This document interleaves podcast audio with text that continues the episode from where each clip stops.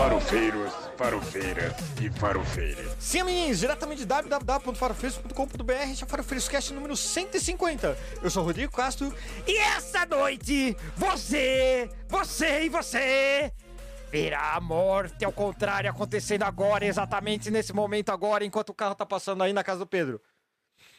Mas não estou só. Temos ela, que fez uma mulher de meia idade chorar hoje por conta do Twitter, Paula Costa. Eu fazendo pessoas chorarem, eu fazendo bolsominions e fachos chorarem, jamais faria isso. Não. Não. Jamais. Não, Nunca. imagina, imagina. Isso nunca passou, isso nunca aconteceu. Nunca. Siga Gabinete da Farofa. É, é, no Twitter. É, também contamos com ele, que limpa a bunda do Olavo todos os dias, Pedro Otávio. Boa noite e minha fantasia é do máscara. Vamos começar.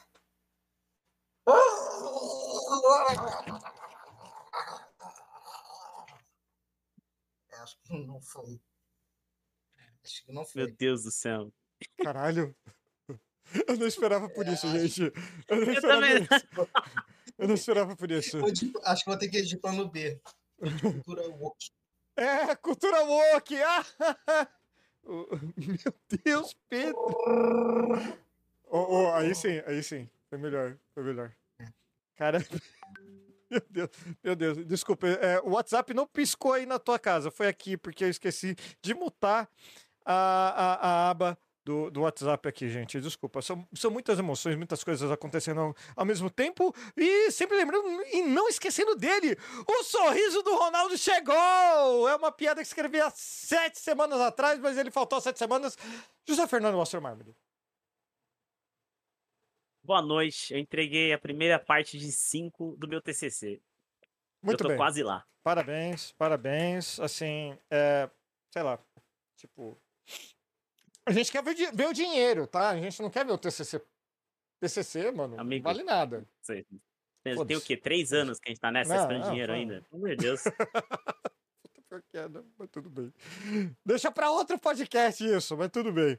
Mas também contamos com ele, que abra chakras de maneira rápida e barata. Muito melhor do que qualquer coach. Tigo Veia! Não esqueça, esse se chama o, o descarrega quântico com dedada no cu. Eu tô de largado e pelado, tô com a minha panelinha de água, tô com a minha faquinha para cortar coisas, tô com meu item de sobrevivência e eu sei imitar a fantasia do Pedro melhor do que ele. Posso? Ah, qual delas? A primeira ou a segunda? A segunda. Ih, vai, ser vai, vai ter concurso de Wookie gritando aqui? Eu posso ou não posso? Pode, pode, Pode. Ti, pode. Então, peraí. Você não vai levantar, né?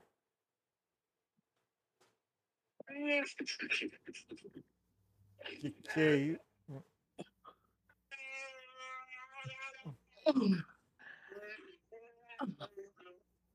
São 21 dias na selva, desculpa. Ai.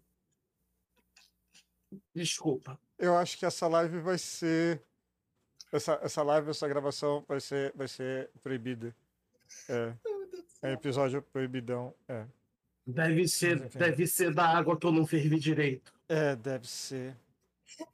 É. Se você bebe água, coisa. ah, gente. Fe- Ferve Ferve mais água aí, ela, gente. Ferve mais água aí. Mas hoje contamos com uma atração especial, não é nem um convidado especial, mas praticamente uma atração. O maior pato da internet está aqui nesse momento agora. Ele, Sérgio Moro, quer dizer, o Palalão. Opa, que isso, rapaz? Não me, Não, me confunda, não me confunda. Não, gente, eu sou, para quem não conhece, eu sou o UPA, né? E eu não sou o Djavan, mas eu hoje estou nessa de horror. Boa noite para todo mundo. Boa noite, boa noite, Upa. Muito obrigado pela presença. E agradecer a presença ao vivo aqui do, do pessoal no chat que está acompanhando a nossa gravação. Da Jaciane, da Fabi, do Adrian, do podcast Comentarista Podcasts, muito bom, siga lá, muito legal, muito bom. Do Pedro MM, sempre me xingando aqui, né? Do, é, teu, cu- é, teu cu também. Pro Highlander Fira, aqui, o nosso cortador de coisas, eh, quer dizer, de, de, de podcasts, esse tipo de coisa. Você sabe que sempre gravamos o podcast ao vivo toda terça-feira, às 20 horas no YouTube. E o podcast vai pro seu agregador favorito na quarta-feira de manhã. Não tem como mandar aquela cervejinha no cartaz? Então compartilha nosso conteúdo. Vai lá no Spotify, clica no like, fala que é o melhor podcast que você já ouviu na vida, que é totalmente excelente demais. E você vai deixar um, não um podcaster, mas uma série de podcasters felizes aqui no Farofeiros. Mas para começar, para começar, tem aquele momento gostoso, agradável de sempre. Recadinhos do coração. Paula Costa, mande os recadinhos. Um segundinho antes, Paulo. Um segundinho, só um segundinho. Que aí é, isso aí tem que ser no tempo. Vocês Ah. já viram um filhotinho de cultura woke? Ai, meu Deus do céu! Coitado do moleque que tá fervendo, tira essa roupa dele. Pelo amor de Deus. Meu Deus do céu, que coisa mais gostosa. Você que está ouvindo o podcast não está vendo, estamos vendo um filhotinho de cultura woke. Cultura Vontade de apertar, meu Deus do céu. E tira um print disso. Ai, meu Deus. Coisa bonitinho. fofa. Já chegou, já chegou decolonizando a nossa corpa. Né? É. Ele gostou, ele gostou de aparecer na live. Ah, moleque. Eu quero gravar podcast, pai. Gostoso. Desculpa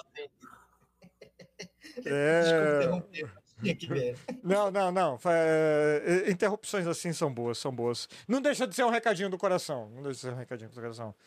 Agora, Paula Costas, por, por- favor, tem recadinhos hoje? que é urgentinhos do Twitter. Você que fica atrás, seguindo o urgentinho, que tudo é urgente, grave, gravíssimo, para absolutamente qualquer coisa. Fuja dele. Eu sei que ele tem 500 mil seguidores, ou ela tem 500 mil seguidores, 600 mil seguidores. Sabe só qual é a fonte dela, dessa pessoa? Ela tirou do cu, né? É tirei do cu, é o nome da fonte né? Barrigada é o nome da fonte, inventei é o nome da fonte, né? Ou ainda é tipo, peguei coisas da máquina de guerra israelense e estou aqui postando para fingir que eu sei alguma coisa sobre geopolítica. Então, assim, fuja dos urgentinhos, tá? Vá para as páginas que realmente a galera faz um trabalho ali de curadoria e etc. A gente vai colocar o link para algumas dessas páginas blog. Então, assim, segue a gente no Farofeiros, porque a gente está fazendo a cobertura dos principais acontecimentos de guerra e tudo é checado e muito bem checado, porque sou eu que faço essa checagem.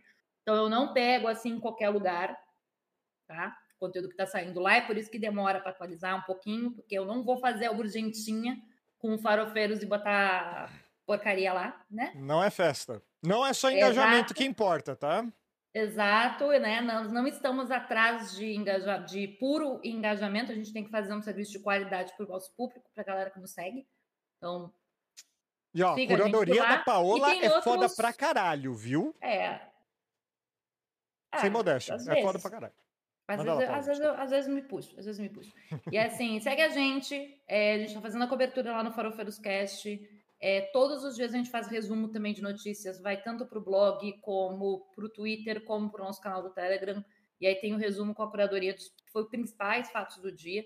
E existem outras páginas que também têm excelentes curadorias. E aí, assim, puxando a brasa para o meu assado, obviamente, o Camarote da República.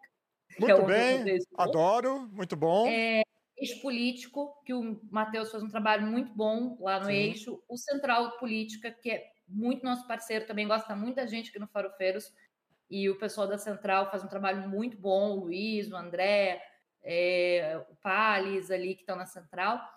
É, e a gente tem também o Breaking News no Zap, que aí é para quem tem Zap Zap e gosta de receber notícias no Zap, que é só notícia quente, não é o tipo de coisa que floda a galera. Então você não vai receber 50 mensagens no dia, você vai receber poucas mensagens ao longo do dia, mas só notícia quente mesmo. Então, para quem quer receber pelo Zap, tem também o Breaking News no Zap. Então, essas são as, as páginas aí que vocês podem seguir. Quer seguir o Urgentinho?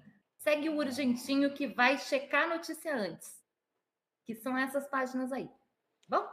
Porque assim, a galera tá querendo engajamento. Por quê? Monetização do Elon Musk, monetização de qualquer coisa, enquanto o Thiago tá tirando o nude ali para postar no Instagram. Mas é, você tem que correr atrás do. do... Eu, eu tive que aprender isso também. Uma das coisas mais importantes na rede, nas redes hoje, é curadoria de notícia.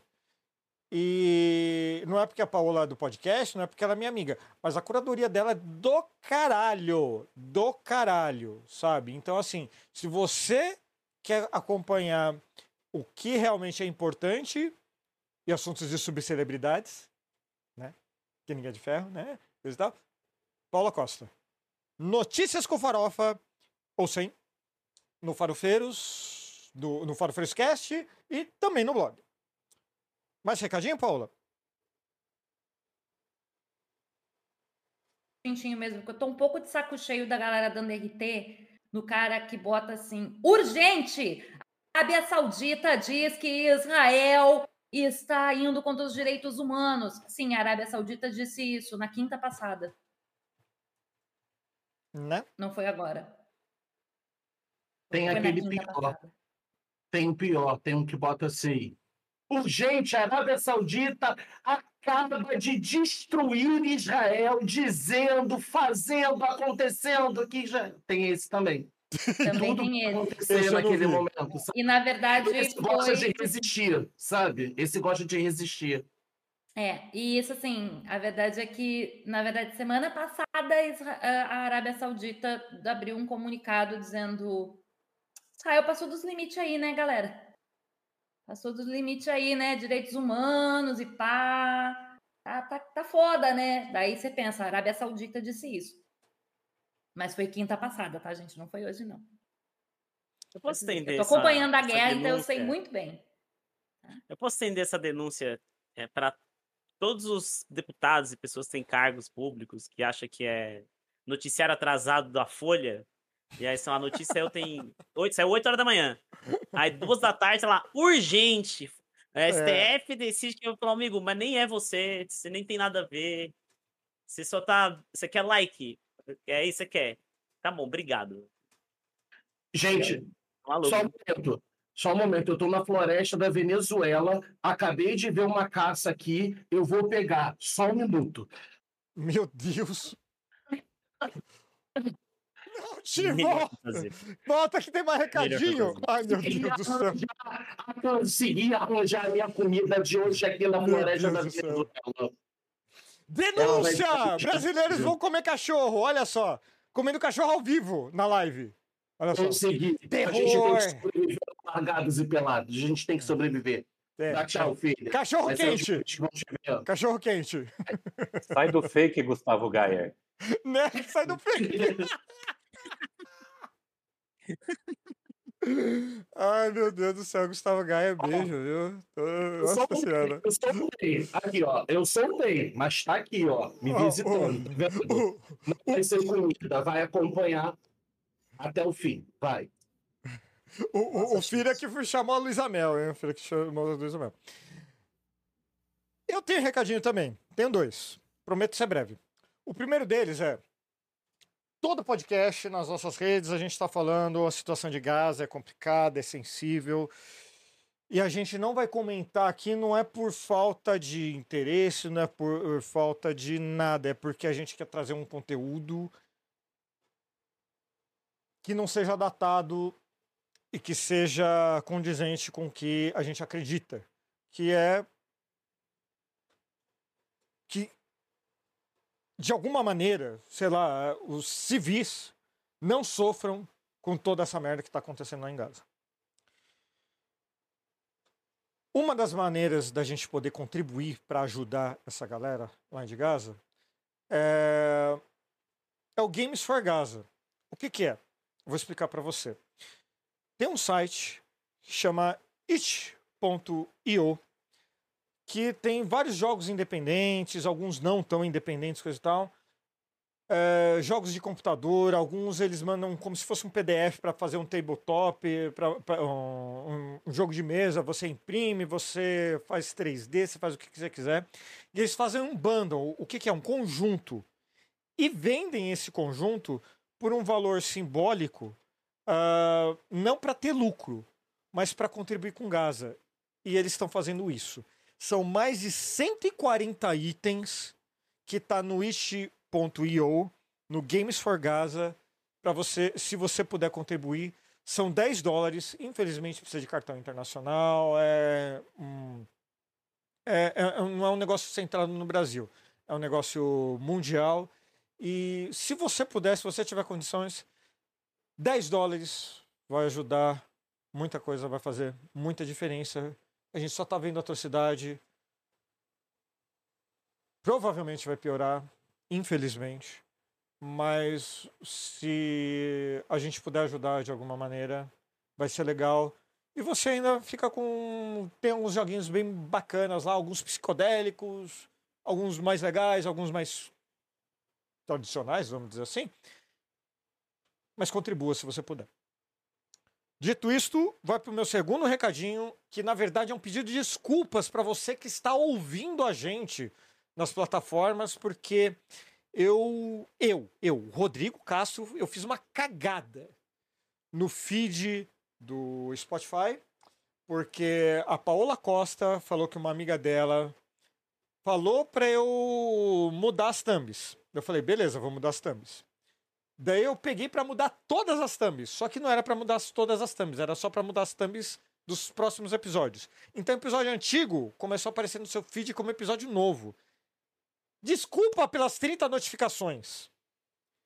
Perdão. Foi mal. Eu não estava loucão, mas assim. Eu não achei que ia dar, eh, ia dar notificação para todo mundo por eu estar tá ali mudando a thumb do feed. Foi mal. Foi mal. Mas lembrando então que agora a thumb nos agregadores de podcast mudou. É a nossa padrãozinha lá, escrito Farofeiros Cash. Não é toda zoada, não. Então, todo episódio novo agora vai ter a mesma carinha. E, e eu espero que você entenda. Como eu fui citada, peço o artigo 14, Vossa Excelência. Puta que pariu. Tá. Eu não disse para mudar todas as thumbs, eu disse a dica para atrair Falou. pessoas. Falou. Uma coisa legal que as pessoas estão fazendo. E tá, tá, tá que ela diz que é o ideal, é uma thumb fixa, que você só muda o número do episódio e o nome do episódio. Aí o que o Rodrigo fez? Você falou, falou. Ele decidiu ah, então trocar as você antigas. Vai trazer a tua amiga que a tua amiga que deu a dica, você vai trazer aqui pra gente fazer a cariação então, pra você ver. Tá bom? A gente sabe que eu salvo as... Você sabe que eu salvo todas as Tiago, não estamos Telegram, ouvindo né? nada, Ti. Deu algum bug aí ferrado. Deu um monte de chiado e a gente não ouviu é nada. Foda, a selva tá complicado. E Pedro, você tá longe do microfone. Porra, mas é como, como isso é possível, porra? Eu mudei pro, pro notebook. Ah, meu Deus. A tecnologia, ela veio para atrapalhar o ser humano. Puta que me pariu. Esse é o verdadeiro terror. Sim. O Thiago tá no meio da selva, gente. Desculpa. Mas, gente, hoje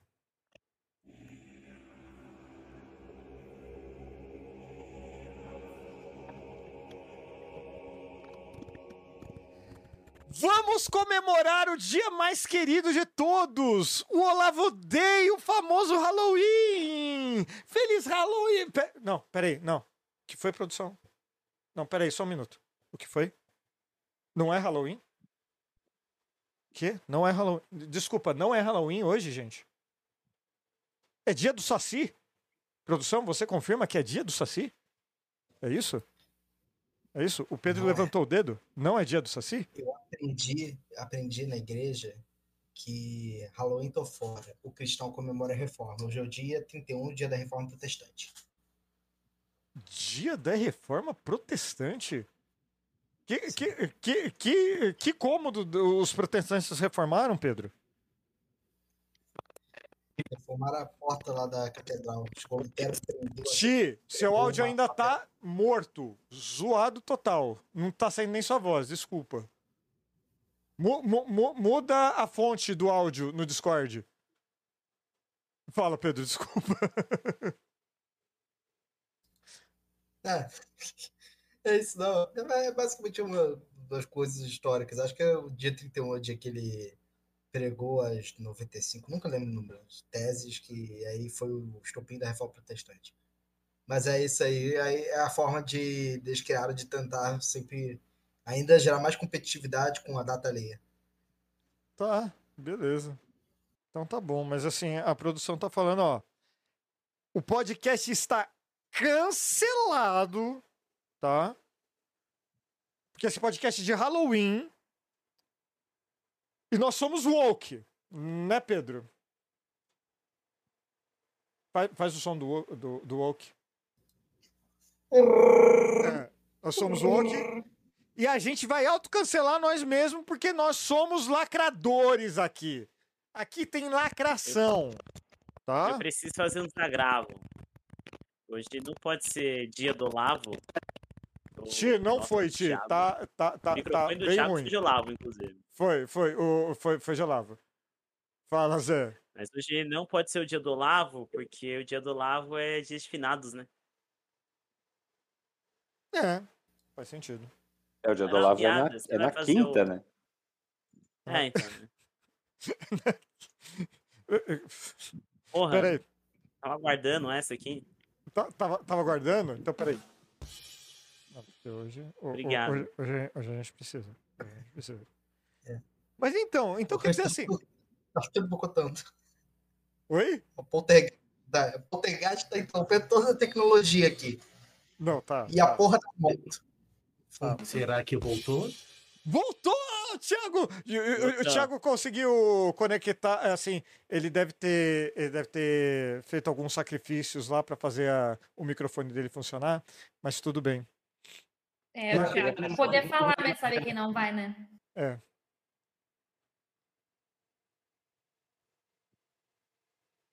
Acho o Silêncio constrangedor. Fala, Ti, pelo amor de Deus. A Paola falou, eu vou poder falar, mas sabe quem não vai poder falar, né? Pera aí que o Ele botão, não, não. o, o botão quebrou, pera aí. Foi. Não, o botão, foi o botão, foi o botão. Foi o botão. Hoje é o episódio de Piadas do Olavo. Aquele que não vai poder responder a gente no Twitter. Aquele que tá só o pó. Será que o cabelo dele ainda tá crescendo? Como é que é, Zé? Eu me pergunto se o cabelo dele ainda tá crescendo. Eu tô largado e pelado, mas eu ainda posso fumar. Mas quem disse que o Olavo não tá largado e pelado também, né?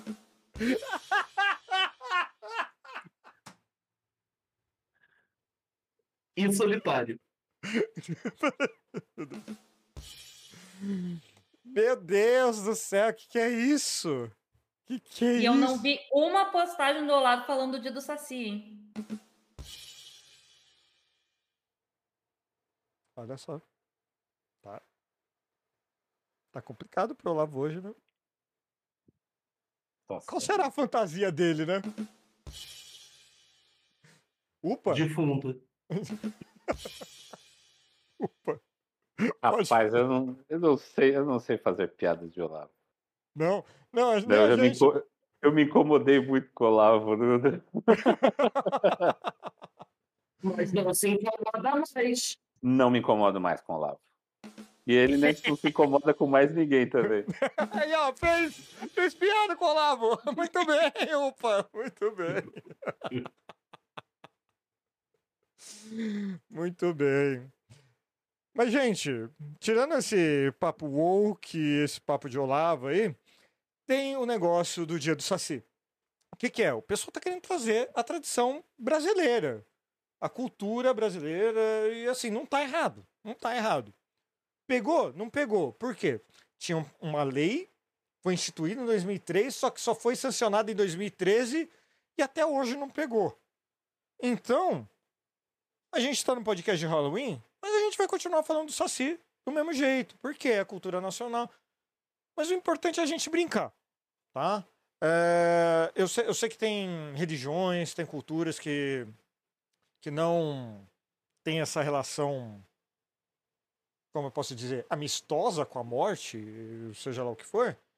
Mas eu, sinceramente, eu como ateu, eu tô aqui pra usar um- uma tiara de unicórnio colorida que parece qualquer coisa.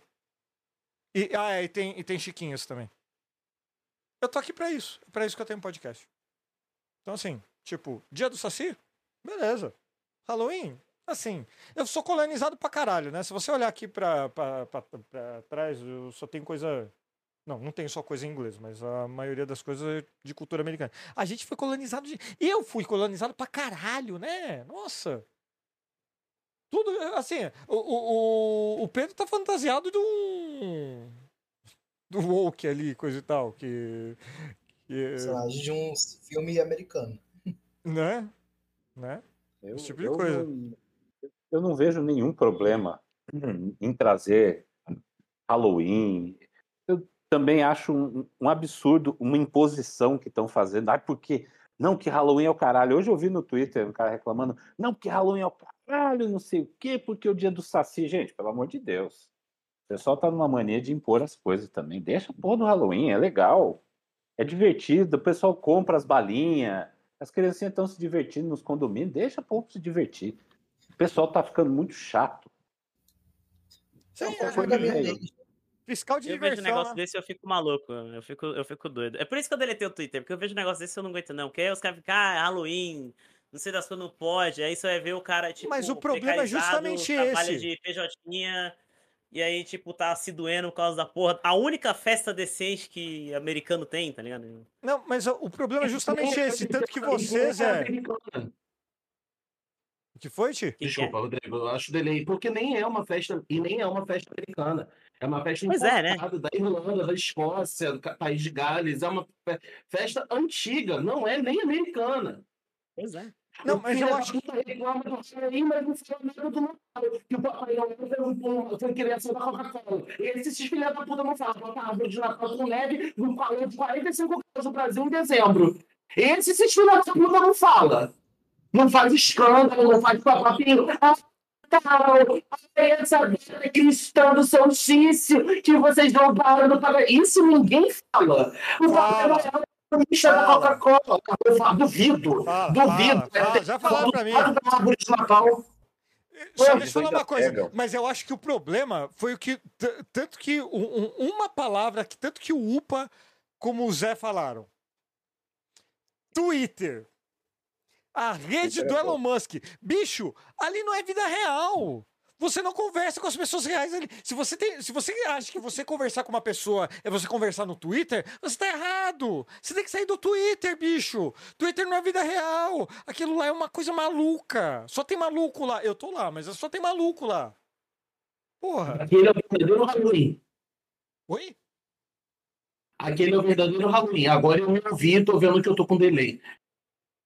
Ah, tá. O, tu- o Twitter é verdadeiro Halloween. E, e vocês estavam falando do Natal, eu me lembrei de uma coisa, gente.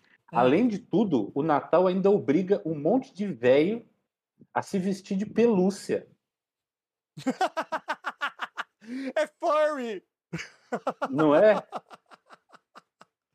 E isso ninguém liga, né, cara? Todo mundo quer botar a criança sentada em cima da, sentada no colinho do furry, Não. mas, tá mas- mas hoje ninguém quer. Hoje, tem, hoje é o dia do Saci, né? Cara, Natal. Natal quer fazer a gente ficar com a família. Vocês têm noção disso, cara? Que? quê? Na- Natal é não é Natal. dia de ganhar presente? Comer peru. Come peru. Dependendo do peru, é bem bom boca, né, Thiago? Ai, ai. Pra quem tá largado Inclusive- e pelado, ver um peru ali, né? Inclusive, essa, inclusive, essa é a minha roupa pra comer peru. A gente viu. A gente viu. Sim, a gente viu. Coisas que só quem assiste a gravação do podcast consegue ver, ou no YouTube, coisa e tal. Mas vamos lá, vamos. Assim, não importa se é Halloween, se é dia do Saci, assim. Na boa, realmente não importa, assim. Você quer levar pro seu lado religioso, você pode levar, você. Bicho, se divirta. E deixe os outros se divertir. É difícil isso. Pelo amor de Deus, cara. É difícil? Não é, É. difícil. Não, não, É, não, não é difícil. pessoas é. Tiago, você não pode se divertir. Fica quieto aí. Não... E lembrem-se, hein, pessoal, toda vez que vocês ficarem morrendo de vontade de comemorar o dia do Saci, lembrem que quem propôs foi o Aldo Rebelo. Você tá brincando? Caralho, hein? Tá bom, o. Saci, nunca gostei dele. É, não, Você nunca tá saquei brincando. É, quem, quem tem essa injeção de saco do Saci, quem propôs foi o Aldo Rebelo, até onde eu sei. Meu Então, né, Deus. no caso, eu vou ficar com o Halloween mesmo. Prefiro. É, depois dessa, né? Né. Assim, então, então assim, é, acho que é unânime aqui no podcast, né? A gente pode dar baixa no dia do Saci por conta do Aldo Rebelo, é isso? Aldo Sim. Rebelo não dá, né, bicho? Não, não Daqui dá, a pouco o quê? O Natal vai ser patrocinado pela Nova Resistência. É Ou daí pela assim, Coca-Cola. É, não, esse vai ter o Páscoa, é o Coelhinho misturado com Ciro Gomes. Não tem nada que- de bom ali em torno do Aldo Rebelo, entendeu? É dali Nossa, pra Eu trás. tô, com medo, eu tô com medo da festa da carne, de quem vai, quem vai patrocinar. Nossa, pelo amor de Deus, não. Imagina o carnaval do Aldo Rebelo, cara. Eu só sei de uma coisa, sabe quem não vai poder participar do carnaval ou da festa da carne? Até, até porque não tem mais carne. É, tá só o tenho- osso, né? Eu tenho uma história curtinha, posso contar? Mas ele Porra, pode participar. Opa, Mas ele pode participar do enterro dos ossos da quarta-feira de cinzas. Isso aí só existe no Rio de Janeiro. É verdade. Isso aí só existe no Rio de É, Janeiro. eu nunca vou falar, não. E na Virgínia.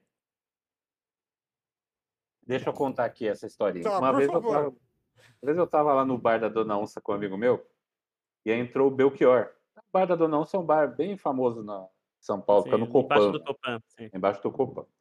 E aí entrou o Belchior, uma turma, vários amigos, assim. Belchior, obviamente, era vivo na época. E, nossa, eu fiquei muito feliz, né? Caralho, o Belchior, né? Aí tava com um amigo meu, cutuquei, cara, ah lá, bicho, o Belchior, na mesa de trás, meu amigo virou a cabeça e falou, que Belchior, bicho, você tá louco? É o Aldo Rebelo com os correligionários dele. Eu levantei e saí do bar. Puta que Eu juro, essa história é verdadeira. Caralho. Belchior já estava morando no interior do Rio Grande do Sul, porque ele veio para cá, né? Ele mora em Santa É. Cruz. Já estava aqui e o UPA estava enxergando ele lá. Você tinha Ah, tomado eu uma pirita, né, meu amigo? Eu não sabia, até onde eu sabia, ele estava desaparecido. Na dúvida, né? Na dúvida é o Belchior. Tem bigode, narigudo Meu e é cabeludo? É o Belchior. Se eu tirar o cavanhaque, então eu vou virar o Belchior, então, mas tudo bem. Ou o Aldo Rebelo. Não! Pelo amor de Deus, não. Temos esse perigo aí, hein, de virar Não, o não, Rebelo. não, não, não, pelo amor de Deus. pelo amor de Deus. Mas vamos lá, já que estamos no Halloween, dessa festa terrorizante, mortos-vivos andando pelas ruas, um monte de olavinho aqui na minha, te... na, na minha casa, olha só, puta. Uh, é, é. Qual o maior susto que você já levou na vida? Eu odeio levar susto. Puta que pariu. Ah, você tem medo de filme de terror? Não, não tenho medo de filme de terror, assim. ah. O meu problema é, sabe quando você tá vendo filme de terror e do nada é. Coisa e tal? O jump scare. Isso é foda. É claro que você vai se assustar, caralho. É óbvio. É óbvio. Quem não se assusta, tipo. Sei lá, psicopata.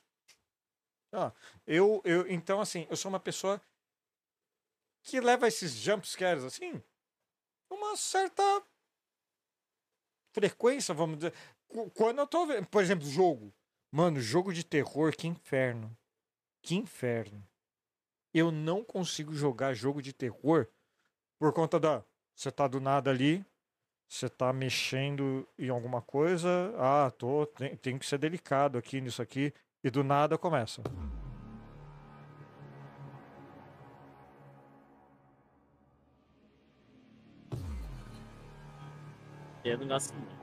E é sabe o que acontece? Aparece um bicho ali, coisa e tal, e arranca seu cérebro e você tem que começar de novo. Aí é foda. Não também não gosto, também não gosto. Aí, aí eu acho foda. Então, assim, eu. O, o, o meu, mai- o meu maior susto, na verdade, está relacionado ao meu maior medo, que é, o- é medo de altura. Então, teve uma vez que eu tava na laje de uma casa assim, eu tava sentado, conversando. Daí, na hora que eu fui levantar, eu olhei pra baixo, daí eu bambiei e quase caí. Então, sabe, sa- sabe quando você dá aquele, aquele gritinho do nada, que ne- nem é com a sua voz mesmo? Então, foi, foi, foi, isso que eu dei. Esse foi o meu maior susto. E o de vocês?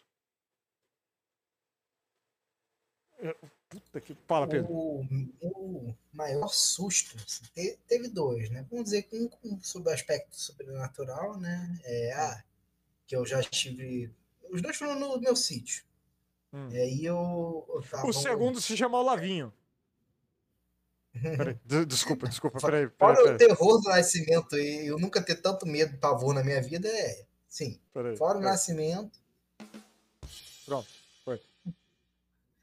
E e uma foi é, da- quando era as grandes chuvas aqui do, do Rio, que no final desembocaram é, nos desastres de Teresópolis na época, mas choveu muito no Rio.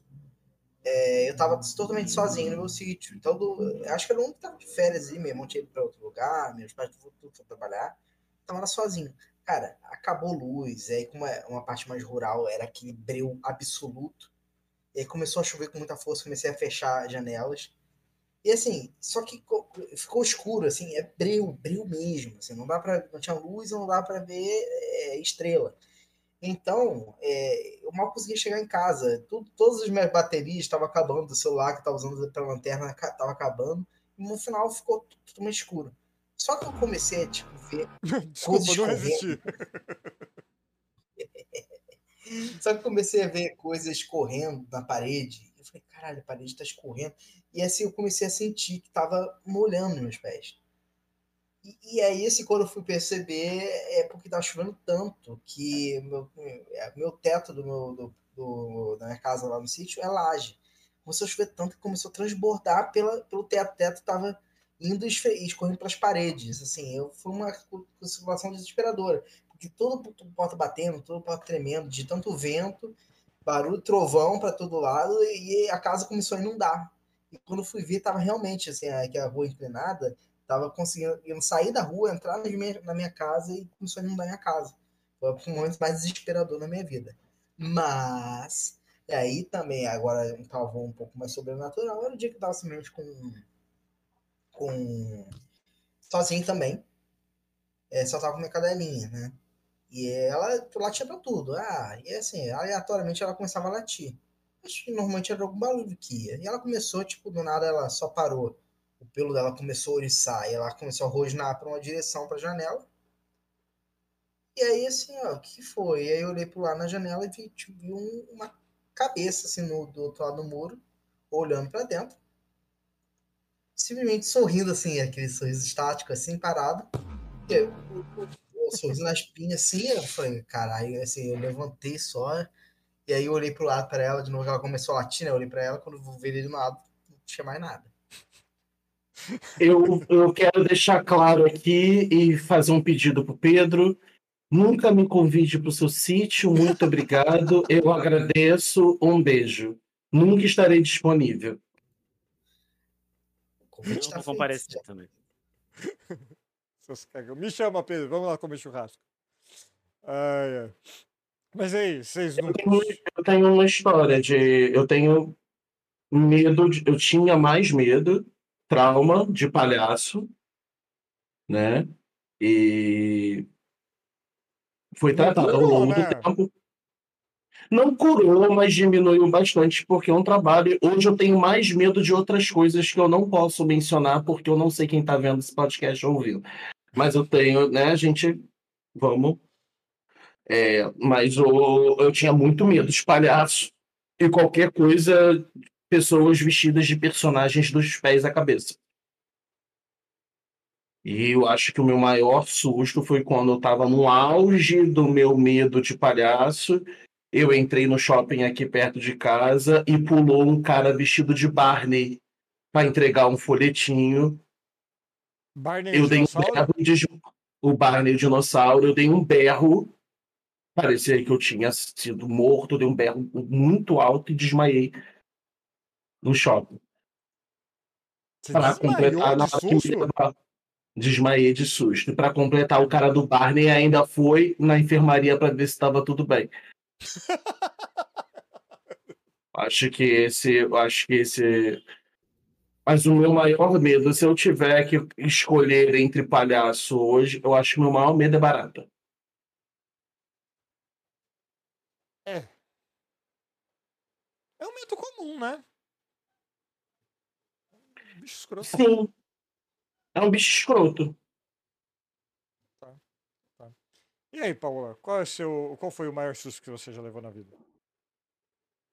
A sério, assim, Hum. foi quando um vizinho traficante teve a casa incendiada e era do lado da casa da minha casa, era bem encostado da minha casa e minha casa era de madeira e tinha acabado de ser pintada com aquelas tintas com solvente. Ok, a Paula venceu, acabou o podcast, assim, tipo. Meu Deus!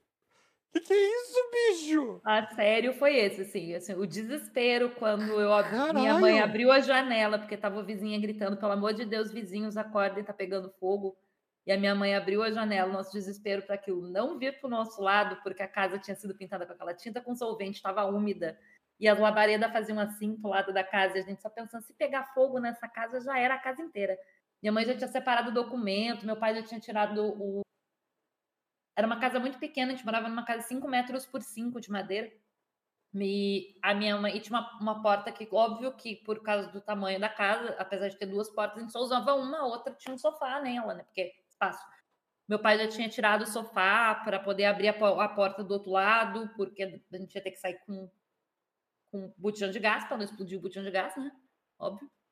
E tirar o que desse, tipo, tirar os documentos, no caso, e o que desse para jogar pela janela, né? E, e tirar. Então, assim, era que basicamente seria qualquer coisa que tivesse um pouquinho mais de valor, uma TV, alguma coisa assim, né?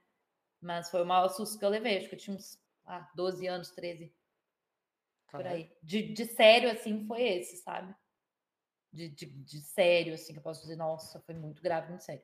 De parte mais sobrenatural, vamos dizer assim, né? É, eu, eu, durante muito tempo, frequentei casas espíritas, né? Então, assim, eu ter medo de alguma coisa é muito difícil. Assim, de, de qualquer barulho, de qualquer coisa. De... Mas eu acho que de, de, de meio sobrenatural, assim, acho que talvez tenha sido um, um momento que eu tive algo. Eu não sei explicar o que, que aconteceu ali, mas eu devia ter ali uns 16 anos, que eu não conseguia me mexer na cama, então era uma coisa muito parecida com terror noturno, sabe? De, de tu gritar e. Eu, eu tentava gritar e não conseguia, não conseguia me mexer na cama, estava totalmente travada na cama. E eu abri meus olhos e eu via uma coisa, uma, uma, uma mancha, assim, como se fosse um bicho no teto, andando para um lado e para outro, assim, do teto de, do, do meu quarto. E aí até hoje é aquela coisa, né? Assim, o meu lado meio meu a, a parte do te, a Paola que passou muito tempo dentro de casas espíritas acha que foi só um episódio é, que foi algum episódio assim meio espiritual, sabe? Alguma coisa que não estava legal e, e que eu estava no ambiente e que eu estava de repente enxergando naquele momento ali num, num meio sono, meio não. A Paola de hoje, que já está um pouquinho mais cética, por raras razões, e isso inclui questões políticas dentro da Casa Espíritas, que eu me desiludi bastante, né? E eu vi que talvez o espiritismo não funcione pra caralho nenhum. Que afinal de contas, né, tá escrito fora da caridade não há salvação. Os arrombados vão lá e fazem o que? Voto do Bolsonaro. é, passatinho.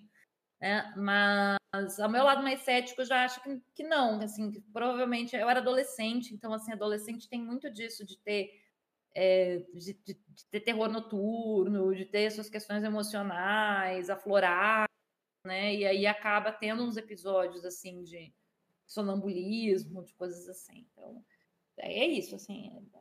literalmente, gente, eu tava travada, eu lembro direitinho, eu tava travada, eu não conseguia mexer, mas eu lembro dos meus olhos abertos, eu tava acordada, então eu tenho uma certeza eu tenho que eu tava acordada. É, e eu via o- esse movimento, assim, como se tivesse um bicho no teto do, do quarto. Uma coisa bem, bem sinistra. Para um adolescente de 15, 16 anos, foi uma coisa bem bizarra. Depois Zé? tem muitos episódios, tipo assim, velório do meu tio, três horas da manhã, os- as coisas começam a cair dentro da capela.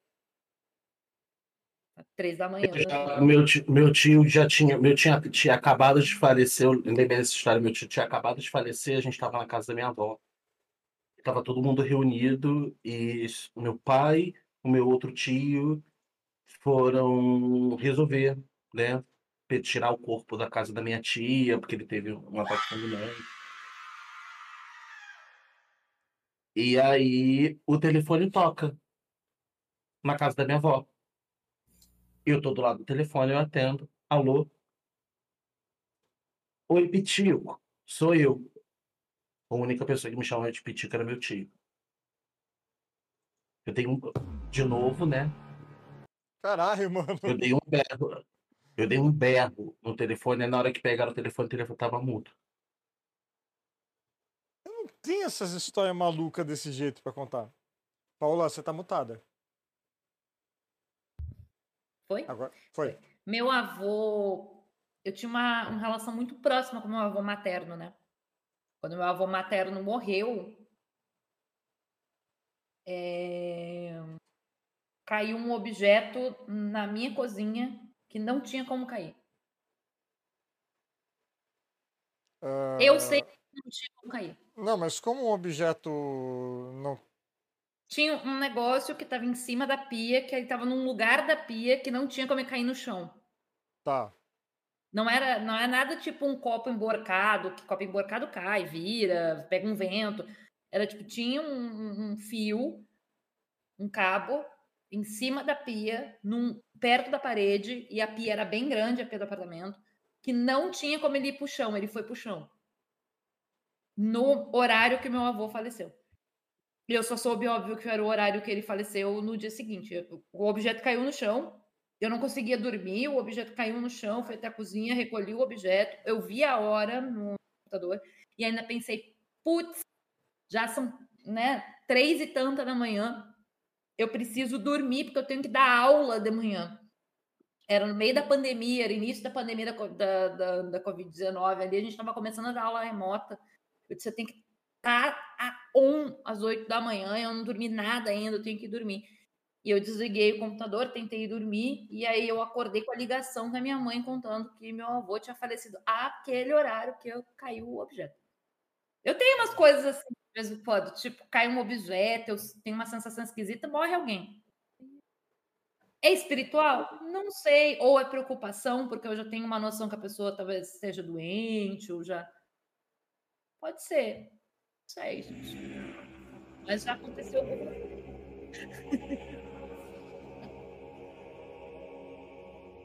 Aí é aquela coisa que eu falo, meu lado espírita diz que é espiritual, que é um aviso. Que é...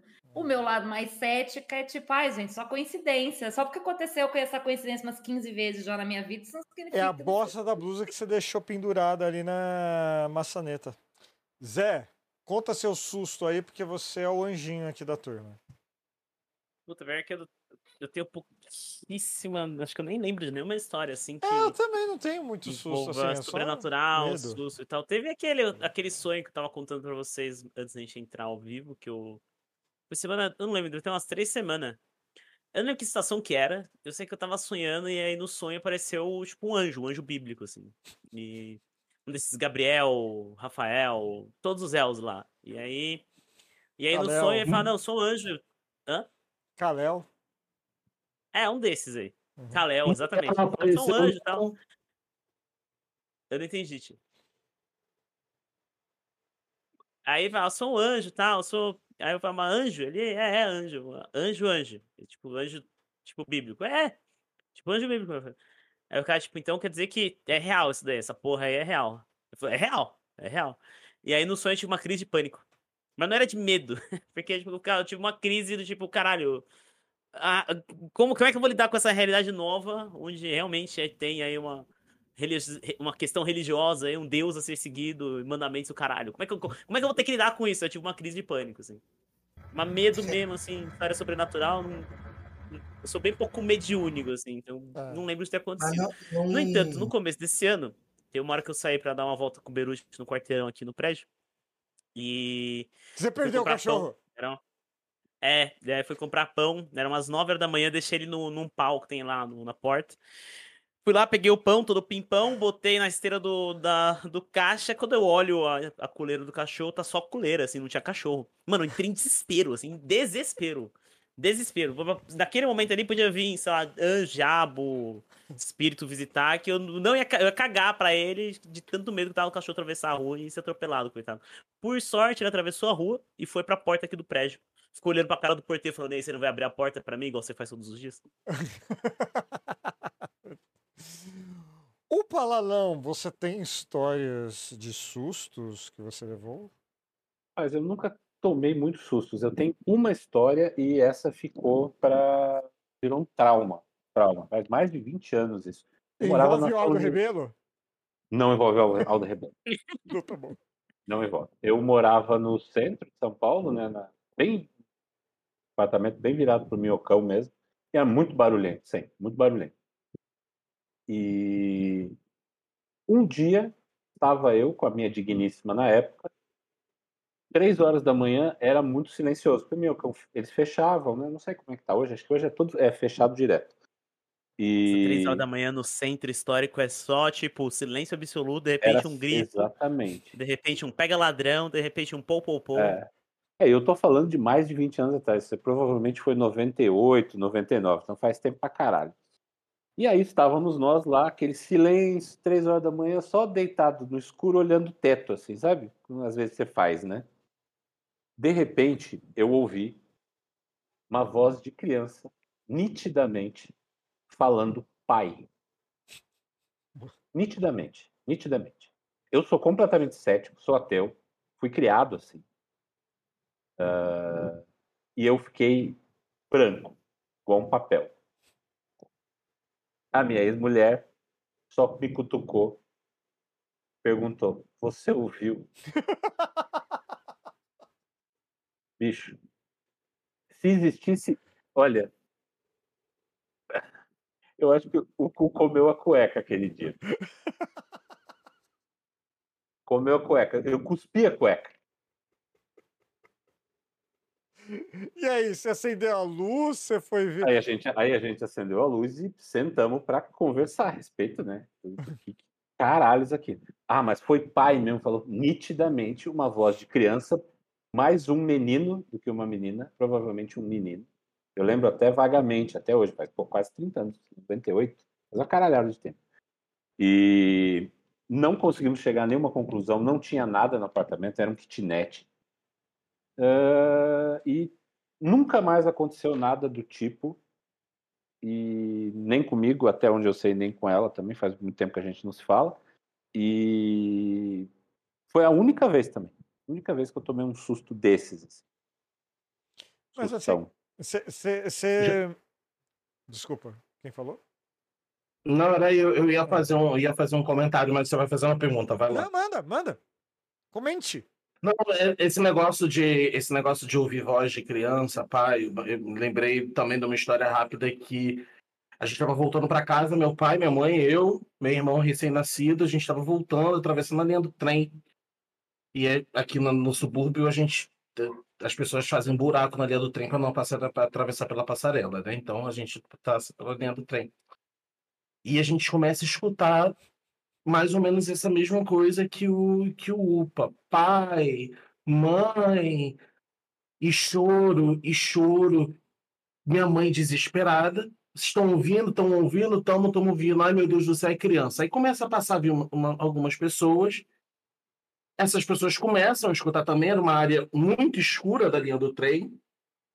Não, ali naquela época não tinha cracudo, mas era uma área muito escura, mas tinha o costume de algumas pessoas jogarem coisas ali, né? Então, bateu aquele desespero, as pessoas começaram a juntar e todo mundo com medo de ir para poder ver o que, que estava acontecendo ali.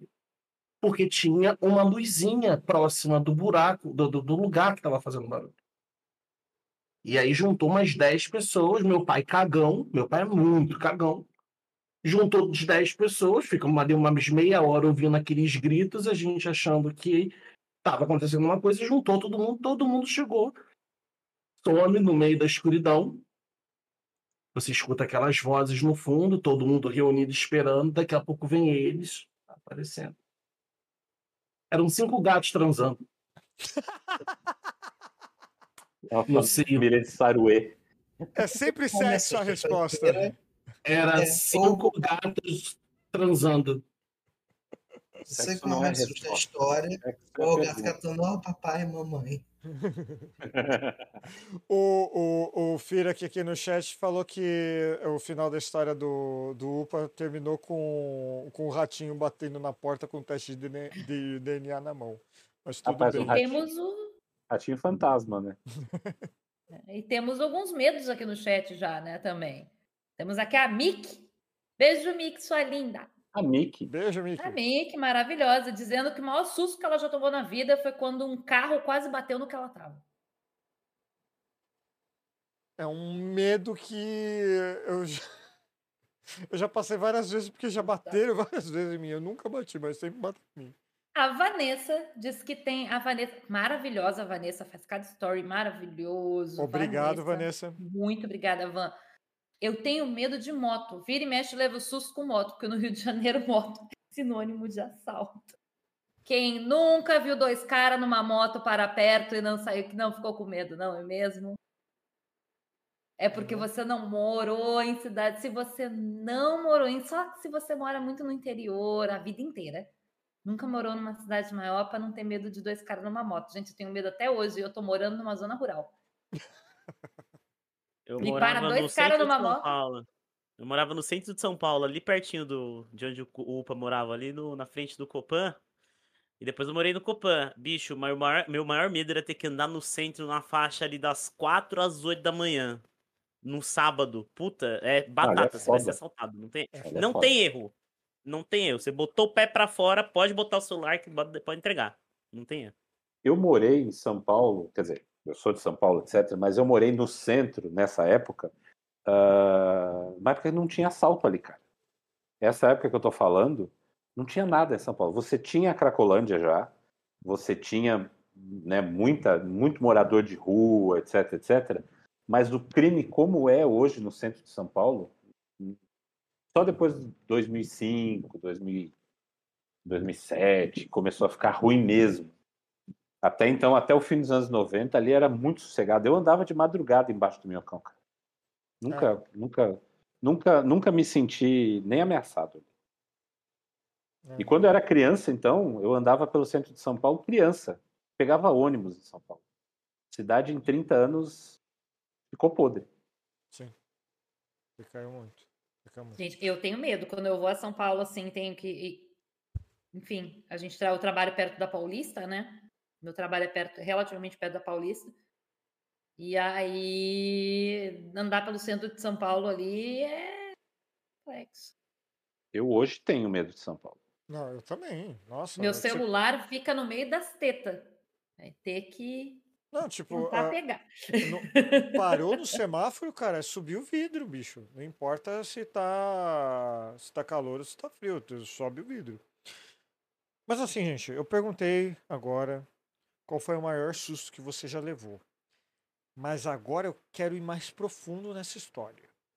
Eu quero saber qual foi o maior susto que você já deu. E eu tenho duas histórias muito boas. Pelo menos na minha opinião, né? É Aquele negócio. Eu tava lá, então. Geralmente as pessoas com as tuas histórias, Rodrigo. A gente já sabe, a gente está acostumado aqui. Quem é ouvinte antigo do Farofeiro sabe que você traumatiza a gente com as tuas histórias. Não, eu não, ia não. fazer esse mesmo comentário que a Paola. É... E aí você acaba com as histórias dos outros. Eu acho que a sua história talvez possa ser a última dessa vez. Não, eu vou contar primeiro. Eu vou contar primeiro. Primeira história. Ah, mesmo porque o Pedro tá, não tá ali. E já já ele vai vir contar lá que o pai dele obrigou ele a fazer alguma coisa e vai ser a pior coisa de, todo, de tudo. Vocês sabem disso. Que nem história de viagem. A história de viagem, para quem quiser, vai no nosso episódio que a gente conta histórias de viagens e coisas Vamos, vai fez. ser legal. Vamos vai ser legal, exato. Que foi, esse Vamos vai ser legal o nosso episódio. O Rodrigo vai colocar lá no blog e vai linkar para vocês. Ou vocês vão lá no Spotify, procura Farofeiros, Vamos vai ser legal. É, esse episódio é muito bom e esse episódio tem uma história do Pedro muito incrível, mas o Pedro não vai contar essa história porque você vai ter que ouvir o episódio Vamos vai ser legal. Não, vai, não vai contar de novo, né? Pelo amor de Deus. Não. Enquanto o Rodrigo conta a história dele, eu vou caçar. Cacei. Desculpa. Desculpa. É, é, primeira história. Eu estava com a minha ex-digníssima e a gente tinha acabado de Ah, ver que filme. morreu? Lá se vai a história, né? Não, Acabou a Não, história. não foi, não foi. fim do... Acabou o podcast. Não, não acabou, mas é. Enfim. Uma ex-digníssima minha. Uma ex aí, digníssima minha. É, a gente tinha acabado de ver uma série de filmes de terror, né? Poltergeist, coisa falei, Ah, vamos ver, né? Besteira, coisa e tal. É, Ah, mas você não vai ficar com medo? Não vai ficar assustado? Não, não. Ah, tá. Fomos dormir, deitamos, coisa e tal. A gente estava de visita na casa de uma outra pessoa. Então, ah, boa noite, boa noite. Pagamos a luz. Coisa. Daí já já a porta do quarto vai.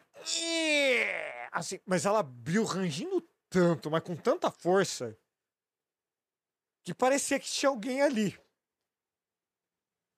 A pessoa ao meu lado deu um grito tão grutural assim, sabe? Tão de dentro da alma dela, assim, tipo a alma saindo. Que a minha reação foi só dar risada. Exatamente isso, Pedro. Eu só consegui dar risada, assim, tipo, porra, não queria ver Poltergeist? Agora se- seus B.O. aí, ó. Cadê a graxa da porta? Eu tive que acender a luz, ó, é a porta, a porta tá sem, tá, tá sem graxa, tem que pôr graxa aqui, coisa e tal. Enfim. Segunda história.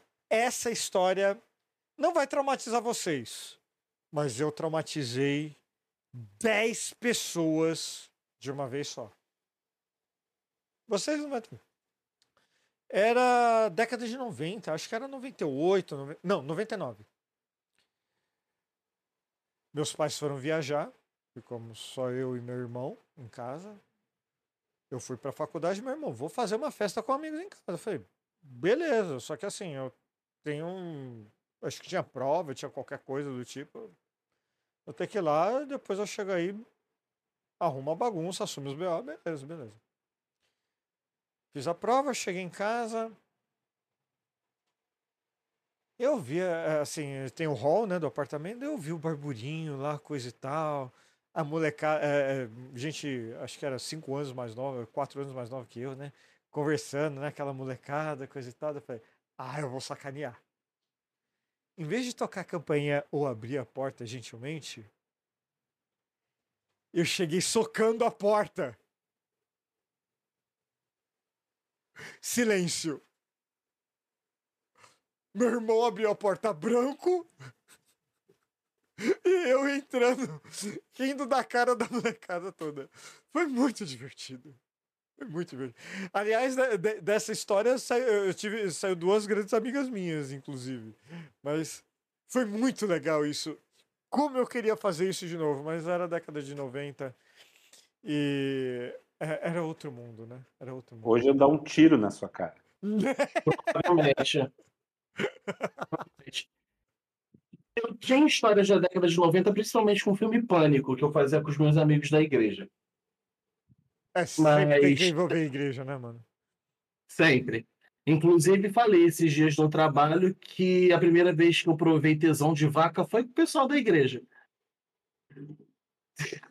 É, Eu não que queria é? perguntar, mas eu vou perguntar. O que que é tesão de vaca, Thiago? Pelo amor de Deus, o que isso que que Pedro, isso? o Pedro, eu acho que o Pedro vai contar melhor o que que é tesão de vaca. Eu vou deixar o Pedro contar o que que é tesão de vaca, mas a gente volta. O Pedro Vamos sabe que... Não, o pior dessa história é que o Pedro sabe que é tesão de vaca. Tesão de é vaca- é literalmente o hormônio que estão pra vaca para ela poder. Fica com É, tesão. de ocitocina, né? Descarga de ocitocina para por ela lactar, né? Fazer, fazer bastante leite. Só que essa Só que muita gente- dá. É, só que a descarga dá tesão, né? É, e realmente, sim, essa descarga faz a pessoa ficar é, eu- eufórica, por assim dizer. É, As pessoas tomam isso? Não sei se ainda tomam, mas tomavam. Ainda misturavam com catuaba. E daí o pessoal tomava isso e falava que tava com tesão de vaca. Não, o nome do negócio é tesão de vaca. Meu Mas vamos Deus. voltar para a história. Vamos Tá, voltar a tá, pauta. tá bom, tá bom, tá bom, desculpa. Vamos voltar para a pauta. Esse é para um outro momento. Esse é para um outro momento. Esse é para um outro Episódio momento. tesão de vaca em breve. Exatamente. É, a gente tinha. Eu sempre gostei muito de brincar de Halloween, então sempre tive muita, muitos apretextos, principalmente por causa do teatro. Então, geralmente a minha casa era, era concentradora de apetrechos de teatro, de figurino e todas essas coisas. E a gente tinha um braço cortado com sangue, tudo, de borracha, de latex. E era nessa época de Halloween. Eu ainda morava com os meus pais, já era adulto, pior ainda. Só que eu ainda estava nesse processo de entender a depressão. Então, às vezes, eu ficava muito triste, às vezes, eu ficava muito alegre, ainda não, não tinha passado para aquele momento muito, muito sério. Meus pais foram no mercado, é porque precisa ter, ter, ter um contexto. Tudo Eu bem. fico triste de lembrar dessa história. Eu fico triste de lembrar dessa história porque meu pai ficou. E aí eles foram no mercado e eu resolvi fazer uma pegadinha com eles. Eu botei o braço, eles, disse que tava- eles disseram que estava voltando no mercado. E eu botei o braço pro lado de fora do meu quarto e fiquei esperando eles chegarem. Só que eles não chegaram. Aí eu fui sair e eu esqueci o braço jogado pro lado de fora do quarto. E saí. Cheguei de noite, está meu pai branco, ainda deitado na cama, um monte de coisa de nebulização do lado, remédio. Minha mãe puta me esperando do lado da cama, meu pai, tadinho, passando mal na hora que eu cheguei no quarto, meu pai com toda a força. Não faça isso comigo, meu filho. Aí minha mãe me puxou pro quarto.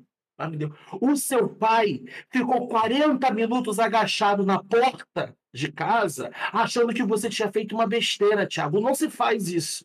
Não se faz isso, isso é uma coisa horrível de se fazer. Que meu pai, tadinho, ficou. Esse foi o pior susto que eu dei em alguém. E aí eu fiquei, depois disso, eu nunca mais dei susto no meu pai, ainda mais porque meu pai tem problema de Não, mas coração, meu pai o- poderia ter, ter morrido. Mas o que aconteceu? Você deixou o braço lá e ele puxou? O braço, eles chegaram. Não, eu, eu, eu deixei o braço. Então tinha a porta da minha casa, tem um corredorzinho que. Sala, o corredorzinho que dá para o quarto do lado direito, o quarto dos meus pais à frente e o banheiro do lado esquerdo. Eu deixei o braço caído no meu quarto, da porta do meu quarto. Então, quando meu pai abriu a porta do apartamento, a primeira visão é o corredor. Ah, tá. Daí ele viu o braço caído ali do lado de E fora. ele viu o braço, ca- ele viu o braço caído cheio de sangue, ele travou na porta, agachou. E minha mãe, minha mãe, calma, Cosme, aí minha mãe viu o braço, aí minha mãe viu o braço, aí minha mãe saiu correndo para ver, pegou o braço e ficou esfregando o braço na, minha, na cara do meu pai. É mentira, é mentira. Meu pai ficou travado no chão, chorando, porque antes ele se lamentou. Porque antes ele ficou se lamentando. Minha mãe lá embaixo esperando ele subir, ele descer para ajudar com as compras. E aí, então, esse foi o- o pior susto que eu dei em alguém. E eu acho que eu nunca mais faria isso. Então eu fiquei com muita pena dos meus pais depois daquilo. Ô, Ti, eu vou repetir a fala aqui da Vanessa Souza. Desculpa, a gen- a gen- mas a gente tá rindo com respeito, tá? Eu, garga, eu gargalhava. A minha mãe ficou puta, mas a minha mãe depois gargalhava. Minha mãe gargalhava, porque meu pai, porque assim, ela disse que meu pai ficou travado no chão e aí ele não conseguia levantar, mesmo depois dela balançar o braço na cara dele. E ela, come, ela entra no modo Power Ranger, ela entra no modo esporrenta. E meu pai não conseguia levantar, e ela pegava pela bunda, meu pai tentando levantar meu pai, e meu pai não conseguia. Aí meu pai foi se arrastando pela, pela casa, Meu pra Deus cama, aí pega o remédio, aí minha mãe ficou rindo depois da situação, enquanto ela me dava o esporro. Ai, Eu chorei, mas depois eu fiquei rindo, imaginando a cena. Tá bom. Mas tadinho, deu pena, porque ele me deu um abraço tão apertado, tão apertado, tadinho. Tá bom. Acho que esse foi o maior susto. E aí, quem tem mais susto aí pra contar? Ninguém? O maior susto que eu dei foi em mim mesmo. Quando eu Ah. engravidei a Jordânia. Ah, va- tá- você tá brincando que foi sem querer? O Olavinho. Completamente sem querer. E Fa- aí, Fala mais perto do microfone, cara. completamente sem querer. E aí, Como assim? é, porque ela tinha uma questão. É, ela tinha um cisto ovário, pro- acho Ah. que na verdade ainda tem. Ah, E isso é uma- algo que diminuía muito a fertilidade dela. E o tratamento, a priori, de um tempo tinha que ser feito o tratamento até ver se era necessário uma cirurgia, era tomar anticoncepcional, porque é questão hormonal, para ver se diminuía. Então, eu tinha o combo de ser uma, uma condição que causa infertilidade, mais o tratamento que é anticoncepcional. Eu jamais se imaginaria que algo iria acontecer. Ela foi na, na, na, na, na consulta, né, frequente que ela de tanto- tantos meses para fazer ultrassom e de ver o tamanho. E aí eu falei, ah, vai lá, quer acabar com você? Ela não, continuei trabalhando em casa. É, e aí ela foi e voltou. Quando ela, ela falou, volta rapidinho, volta menos de uma hora. E realmente voltou. Ela abriu a porta assim, eu vi ela chegando, ah, realmente voltou menos de uma hora. Ela só ficou parada me olhando assim. E começou a, a só chorar. E eu falei, ah, fudeu. É câncer, fase 4, vou querer ela, sabe? E aí ela só me abraçou, continuou chorando, assim, eu, ferrou, ferrou. E ela tô tem perninha, bracinho. Ela falou, tô grávida, e eu vi o coração. Meu Deus do céu. O cisto tinha bracinho, tinha perninha, cabeça. E hoje Virou- tá vestido de Chewbacca. Ah, Né? Exatamente, Upa. Que Exatamente. É que nem uma amiga minha que a gente chama a filha dela de mioma.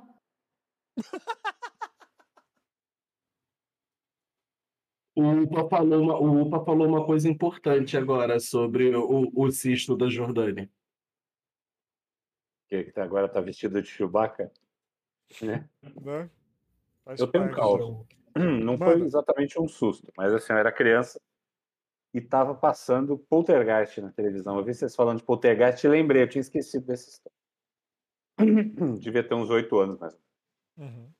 E meus pais foram assistir o filme e eu comecei a encher o saco. Ah, eu quero assistir, quero assistir. Não, não é melhor não assistir, você vai ficar com medo.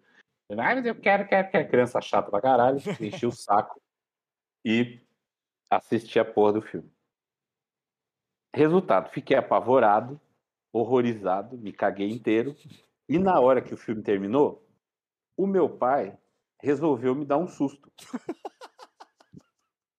Sabe aquelas coisas de vem pra cima de você assim, fazendo "Oh, eu sou fantasma, não sei o quê? E eu chutei o saco dele no, no reflexo. Só que foi muito forte. De você ouviu o barulhinho assim, sabe? E ele caiu. Ele caiu, cara, igual um saco de batata. Chorando. E a minha mãe, desesperada, foi pega pelas pernas, porque sabe quando o homem toma um chute no saco, você tem que pegar pelas pernas e fazer, né? Aquela bicicletinha, né? Porque senão, sei lá o que acontece. Os, E aí eu fiquei- os ovos sobem. Os ovos sobem, sei lá, a pessoa cospe os ovos, né? E aí nessa, é, eu fiquei traumatizado com o filme, que eu só fui conseguir assistir de novo 20 anos depois, e achei uma bosta. E, e fiquei traumatizado porque eu nunca tinha chutado o saco de ninguém, não sabia nem que doía, eu tinha 8 anos de idade. E também nunca mais chutei o saco de ninguém, até o karatê uma vez, quando eu fiz a mesma coisa sem querer e aleijei um cara. Mas aí é para outra história. Outra história para outro dia. Meu Deus. Eu chorei aqui. não façam catar na frente do mestre se tiver alguém na sua frente. Eu tô ouvindo a história do UPA, tava ouvindo a história do UPA, e o, o meu medo de palhaço vem do Pottergast. Já contei isso algumas vezes, mas vem do Pottergast. Pegaste é foda, cara. Tá em algum, tá em algum podcast desse, minha mãe moambeira. É muito traumatizante aquele filme lá. Ele, assim, ele envelheceu mal, mas.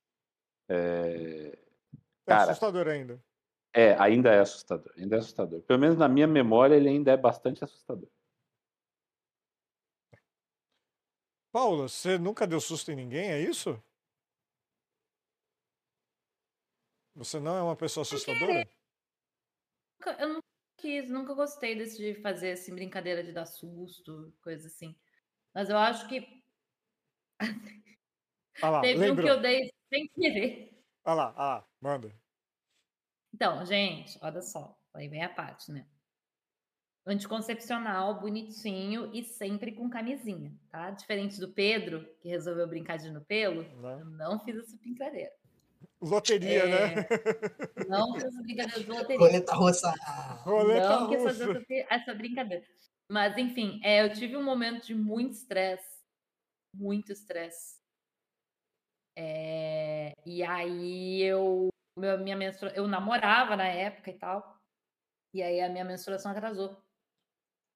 Mas era porque eu tava estressada. Então, mesmo tomando anticoncepcional e a menstruação descendo direitinho, é, eu tava num momento de muito estresse no trabalho. Eu trabalhava em escola, então, assim, é final de trimestre, tava acontecendo um monte de coisa, tava rolando, era era ali 2014, eleições da Dilma, então assim, tava rolando perseguição a professor que votava na Dilma, sim, já rolava perseguição a professores em 2014, não foi só no Bolsonaro, tá, gente? No, no- no- no período ali com a S, tava, tava do lado da Dilma, já rolava perseguição a professor. Foi lá que começou. E aí, assim, enfim, eu tava muito estressada e aí um belo dia eu acordei muito enjoada. E aí meu ex-namorado achou que eu tava grávida e ele entrou em desespero. Eu nunca vi uma pessoa tão assustada e desesperada em toda a minha vida. Nossa. Porque eu acordei, vomitei e disse que tava enjoada. Eu acho que eu nunca vi uma pessoa tão desesperada em toda a minha existência. Não, nunca conheceu ninguém com virose esse daí. né? Mano, ele ficou branco. Ele, ele era branco, mas ele ficou, tipo, mais Pálido. branco, pálido. A boca dele chegou a ficar pálida, ele se tremia. E ele dizia assim: tem que fazer um exame. Tu pode estar grávida. E eu. Eu tomo anticoncepcional, a gente sempre usou camisinha. Calma. A probabilidade de ter acontecido alguma coisa é tão pequena. Eu só, eu só devo ter comido alguma coisa, tô enjoada. Tô, tô... Mas a tua menstruação está atrasada. Sério, gente, ele me fez fazer um teste de farmácia. Dois testes de farmácia. Tipo, eu tive que fazer dois testes de farmácia. Um, depois umas seis horas depois o outro. E ainda fui fazer o exame de sangue na segunda, só para. Eu não queria, mas para tranquilizar Porra! ele, porque ele entrou em desespero. Eu nunca vi uma pessoa tão assustada na minha vida, mas susto de tipo ele a hora que eu que eu entrei no quarto e disse estou enjoada, ele deu um pulo na cama assim, um pulo, nunca tinha visto. Parecia que ele tinha visto um jump scare assim, de um... Meu Deus. Ô, Paola, porque você não me conhecia lá dos meus 23 anos, quando eu estava noivo, prestes a ficar noivo, trabalhando no telemarketing de madrugada, e a minha namorada na época me manda uma mensagem dizendo: Acho que eu tô grávida. Você não viu, você não viu. O assustador, o assustador por quê? O assustador por quê? Eu estava prestes a terminar porque eu estava me descobrindo, me percebendo o que que eu era. O Fábio Júnior cantando pai. Tem um combo horrível ali que é você, Nossa ela virar pra Senhora. você e falar, acho que eu tô grávida, e você vira pra ela e fala, acho que sou gay. E aí, como é que fica? né? É, eu, então, foi, foi, foi o que o meu supervisor na época falou. Fala louco! É. Mas é isso, eu entendo. Seu namorado. Fala. Já que estamos sendo sinceros aqui, Já que Já que tá eu sendo sincero aqui, porteira? é, Já que a gente abriu essa porteira, tem um detalhe, né? É uma coisa que já assim. tá prosa, vambora. Ô, ô Zé, é, eu vou perguntar pra você qual foi o maior susto que você deu, mas eu acho que você vai falar que nunca deu susto em ninguém. Mas eu acho que as pessoas ao seu redor sempre se assustam com você. Você tem cara de ser uma pessoa que assusta as pessoas, cara. Não, na verdade eu levo muito susto. Eu levo muito susto, muito fácil, inclusive. Assim, tipo, se eu estiver concentrado, você toca em mim, eu assusto. Às vezes a Ana vem aqui, eu levo um puta susto. Eu me assusto. Eu não, não lembro de ter dado susto nesse nível ninguém, não. Não, mas Hum. assim, o Upa falou do Poltergeist, é, é, é um bom exemplo de filme que nessa época assim aflora, né? Ah, Não, vamos assistir, coisa e tal. Mas eu, eu, eu sou o tipo de pessoa, aquela pessoa peculiar que nasceu na década de 80 e consumiu tudo que os Estados Unidos mandava na TV. Então, assim, eu penso em filme de terror, eu não penso em Poltergeist, por exemplo. Eu penso em Caça-Fantasmas. Eu penso em Gremlins. É, a- Tomates assassinos. Não, eu não gostava de Tomates Assassinos. Mas Porra, eu o, acho, pô, eu acho Tomates Assassinos mó da hora, cara. Eu adoro esse filme. o, o, que, o que eu tinha medo, mas assistia mesmo assim, era A Volta dos Mortos-Vivos. Que passava só no. SBT, cara. Cara, era só no SBT que passava essa porcaria. Upa, coisa. Upa falou agora um filme que é muito bom. Eu tinha um cagaço de Hellraiser. o Pinhead, cara. que Toda, até hoje eu fico, eu fico É, meio, meio mas- bolado quando eu vejo as imagens do Pinhead. Até hoje. Fala mesmo. E assim, eh, acho que o, o SBT concentrava muito mais filmes de terror, os comerciais. Eu lembro de eu criança com medo do trailer do Chuck. É, quando passava, eu ficava com, saía da sala com medo. É, mas, assim, um dos maiores sustos que eu lembrei, já, eu lembrei isso aqui agora, vocês falam do filme, o maior susto que eu já levei é que eu, eu dormia assistindo TV, né? Deixava lá tocando, uma hora simplesmente apagava com a TV tocando no fundo. E aí eu me acordo de madrugada, né? Olho pra TV, vejo a porra de um diabão na, na tela, levo um susto do caralho. Eu vejo aquele filme, acho que, não sei se é História Sem Fim, eu não lembro agora o nome do filme, né? Que o vilão é um porra do diabão vermelho com chifre, assim. E eu acordo de madrugada, simplesmente tá um diabo olhando e rindo pra tela. E eu levo um susto do caralho, assim. Acho que está sem fim esse filme, não lembro. Achei que você tinha acordado e tivesse visto Emanuele no espaço. Emanuele no Fusca do Zé. Tinha Emanuele em tudo, né? Cara, agora eu lembrei de um filme. Madrugada. Tinha um filme da Emanuele que eu acho que eu fiquei com um cagaço do caralho, assim, que eu, que eu só via propaganda. Que envolvia árvores e raízes, assim, coisa e tal. Eu falei, caralho, mano, que troço horrível! Esse sério. Emanuele eu não assisti, não. Caralho. Não é anticristo, não? Não, eu acho que era Parece o anticristo, é verdade. Tá eu acho que você tá escrevendo o anticristo anticristo, do Lars von Trier. É, o que o anticristo do Lars von Trier tem uma cena que tá o pessoal nu e galhos de árvores. Uma coisa muito louca. Quer dizer, então, que Anticristo é Emanuele do Las Van Trier. É. Por que não? É. Antes dele fazer ninfomaníaca. Emanuele na árvore. Que o Ninfomaníaca é a versão dele de Titiolina, de todos os filmes da Titiolina. Titiolina. Titiolina, Muito sucesso. Titiolina. Famosa. Participou de Chica da Silva. Numa cena icônica, perfeita aqui com, com o Thaís Araújo. Rapaz, os anos 90 era uma loucura mesmo. né? A gente viu os peitos de todo mundo naquela época. Gente, eu tô abismado. Eu, eu, eu tenho que procurar. Eu, eu vou ter que achar esse Emanuele com as árvores aí. Que. Meu Deus. Enquanto o Rodrigo procura isso, eu lembro que a coisa pra mim era assustador. Também passava no SBT. A coisa, muito bom. A coisa. É, Tem também nessa mesma leva de, de- desse- do- dos tomates assassinos também. Era aquele da loja de, de brinquedos com Rick, Rick Moranis. Uhum. Era pesado.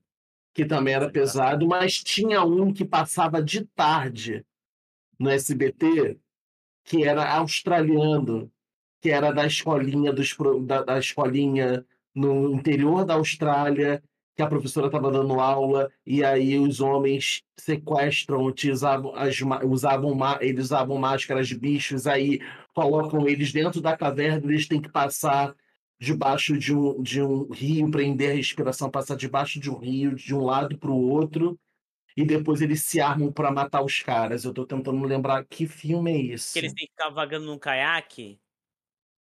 Não, esse daí, não, esse, esse, da, esse daí é um filme australiano. É, cara, é clássico. Começa com ela dando aula na escolinha no interior da Austrália. Vira que provavelmente deve estar aí no chat, vai lembrar qual é o nome desse filme. E aí Ele Os já bandidos chegam. aqui. É, O Fih aqui não sabe nada. Caralho. sequestram. A A Fortaleza é o nome do filme. Acabei de achar aqui Esse. no Google. Obrigado, Paola. A Fortaleza.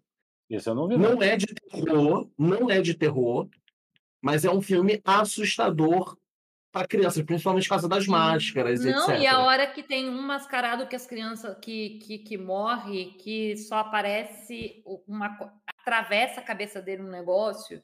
Só que como é a máscara, é uma máscara, só É. sangue descendo. Aquilo para quem é criança E são crianças defendendo, né, com a Exato. professora. Então, Eu, É eu fiquei muito muito, impressionado naquela época com aqueles scanners. Vocês lembram? Passavam tudo que era. Passava, Eu Lembro. Le- Eu lembro da capa do VHS. tinha aquela cena sempre- que a cabeça do cara explodia. Aquilo fica, ficou, traumatizou uma geração, cara. Tinha aquele com o Christopher Reeves, dos olhos brancos, das crianças com os olhos brancos.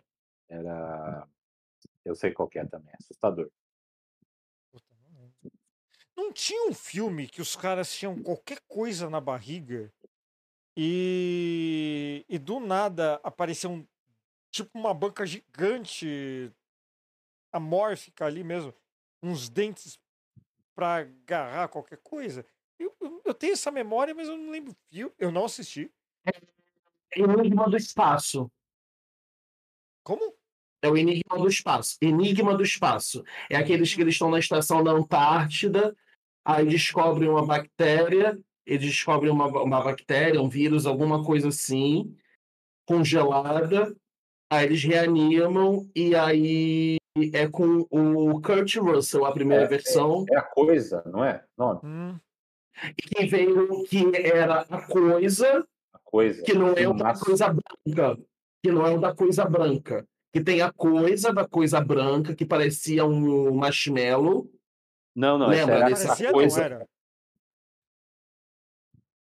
Tinha, co- tinha essa coisa também, e tinha essa coisa que é o Enigma do Espaço, que depois eles mudaram o nome também, que era a coisa. É, que o Kurt Também. Russell. Que é filmaços, filmaçaço. Do né? Johnny Esse- Depp e a Charlize Theron? Não, anterior. Esse daí é Enigma do Espaço aqui no IMDB. Eu conheço só como uma coisa e era com o Kurt Russell. Isso, esse filme é de Esse. 85. Por É aí, isso. né? É porque mudou é porque a segunda É. versão, a segunda versão é com a Mary Elizabeth Winstead. E a Mary, e, e é Enigma do Espaço. E havia outra coisa, mas eles decidiram colocar Enigma do, Enigma do Espaço, que era a Ah, o- tradução correta até do, do outro filme. O Thiago, o Thiago, o Fira aqui no chat falou Enigma do Outro Mundo, era o primeiro nome dele. Ah, tá. Não, Enigma o, do Obrigado, Outro Mundo. Aqui. o engraçado é que a, o, a coisa, o, o do Marshmallow, em inglês chamava The Stuff. Era a coisa É. mesmo. É, então, eu ia dizer, só tem que cuidar quando vai buscar por a coisa, porque se você procurar por a coisa, você vai se deparar com o filme It, É O isso. It. baseado na obra do Stephen King. Que, por Mas é sinal, breaking eu news. gosto tanto da versão original, o primeiro filme, quanto Sim. o remake, tá? O original é dizer isso. maravilhoso. Tá. O original é maravilhoso, o remake é mais. Mas eu só fui assistir agora, há pouco tempo. Os, os três. Breaking news para o terror dos bolsonaristas. O Bolsonaro foi eh, gostou de bis, então foi inelegível de novo. E Braga Neto agora inelegível. Ah, é. Então, Caralho. vivem seus piores pesadelos. bicho! Que susto os caras tomaram lá no Halloween! Meu Deus do céu! Vivam seus piores pesadelos cornos. Mais do que isso, Um ano depois do início dos acampamentos golpistas. Ê! Muito bem. O Fira Nossa, que também hoje. da, as crianças dos olhinhos brancos era a cidade dos amaldiçoados. Obrigado, filho. Caralho, filha, que você é, tá enciclopédia demais, hein, bicho? Caralho. As criancinhas dos cabelos brancos, o olhinho brilhava, né? Parecia aquele, Isso. Aquele clipe de uma música muito boa que tem umas criancinhas com os olhinhos brilhando também, que eu esqueci o nome. É, Não, assim, tipo. Lembrar. Especialista em filmes. Somos todos nós. Agora, um filme bom, um filme bom, também australiano, recente. Quem tiver chance de assistir, talk to me, fale comigo. Muito bom. Assistam. Ah, eu vi recentemente. Muito bom mesmo. Ach- Achei que ia falar do Babadook. Babadook. Badu. É. Babadook nunca vi, não. O que acontece? Você foi falando do Lars von Trier, me lembrou na hora, assim, que minha, meu, proje- meu primeiro projeto de extensão na faculdade é, foi um de cine debate. Então, o, a gente juntava vários filmes, pra que, principalmente para falar da questão é, do gênero feminino, no cinema, na história e tudo Hum. mais. E gerava sempre esse debate. E Lars von Trier aparece várias vezes, né? O Anticristo, Medeia, várias é, obras dele apareceram. E a gente tratava muito de filmes de terror, então era um relativo sucesso dentro da faculdade, porque a gente tirava o dia que todo mundo ia ver o filme, a gente pegava o auditório, botava no telão e todo mundo assistia esses filmes. Então, tanto que a gente teve que avisar no Anticristo, pelo amor de Deus, cenas fortes, vocês vão ver é, mulher cortando o pinto do cara com uma tesoura, pelo amor de Deus. Venha-se preparado, né? É, Então, teve outros filmes. E aí a gente lidou com esse Babadook, que é o australiano. né, que ele, é- ele, ele começou essa nova era, porque antes desse filme de terror, muito se dedicava a esse jumpscare, né? Simplesmente o fato de aparecer em tela dar um susto. O, o gênero que hoje estão apelidaram de New Terror, um novo terror, ele tá, ele tá vindo agora e veio muito com força, veio no- na última década, né? É, o Babadook começou um pouco, mas ainda tinha um monstro, né, por assim dizer. Ainda tem um monstro no filme. Mas tem o, o- atualmente, por exemplo, você pega a bruxa. A bruxa é um novo exemplo quando mudamos para esse gênero. Deixa eu te cortar aqui, porque o Pedro no chat fez uma pergunta. Se Barbadook é aquele filme de terror que na verdade é de comédia. Então, ele é de terror, mas como tem um monstro, sempre eh, fica meio assim, mas eh, eu não sei. Eu ver o filme assim, eu não fiquei, fico aterrorizado com o filme. Tanto que o, o jumpscare perdeu o apelo pra mim.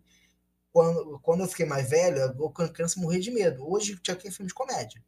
Pra mim. Eu, eu não tenho nenhum único medo sequer com o Chuck. Assim, a gente ri. Porque é muito trash. Babadook ainda tentava ser, dar um susto. Tinha umas cenas engraçadas, mas ainda tentava dar susto, né? Mas aí começou essa nova era do que a 24 ela, ela pegou firme, né, com a bruxa. É, que ele assim tem toda a temática do terror no entorno dele, mas o objetivo é deixar você agoniado. E esse é o tipo de terror assim que eu tenho gostado muito, que você vai pegando agonia, você vai passando mal, assim, você vai Uhum. vendo é, as coisas acontecendo da pior maneira possível.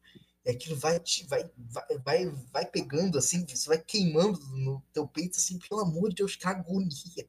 E é isso. João e Maria tem essa pegada também. João e Maria é um bom filme aí também para para assistir, que tem essa mesma pegada. Se eu não me engano, é da 24. Ah, hereditário também, essa pegada É, eu, de deixar Também. desesperado. o recente, pra mim, é o ápice desse terror. É qual o filme hoje mais aterrorizante que dá pra ver com a galera? É Hereditário, pra mim. Hereditário é foda. Hereditário é bom. Mas tem um filme de terror específico que foi lançado há ah, dois, quatro ou cinco anos atrás, acho que foi lançado em 2018, que saiu nessa época. Foi a eleição do Bolsonaro. Foi. Esse eu acho que foi o pior filme de terror já lançado. É porque o Scorsese faz três horas de filme, né? O Bolsonaro fez quatro anos né, de terror. KKKKKKKK. Né? Um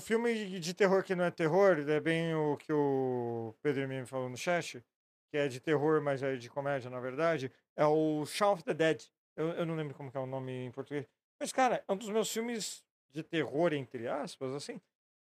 assim.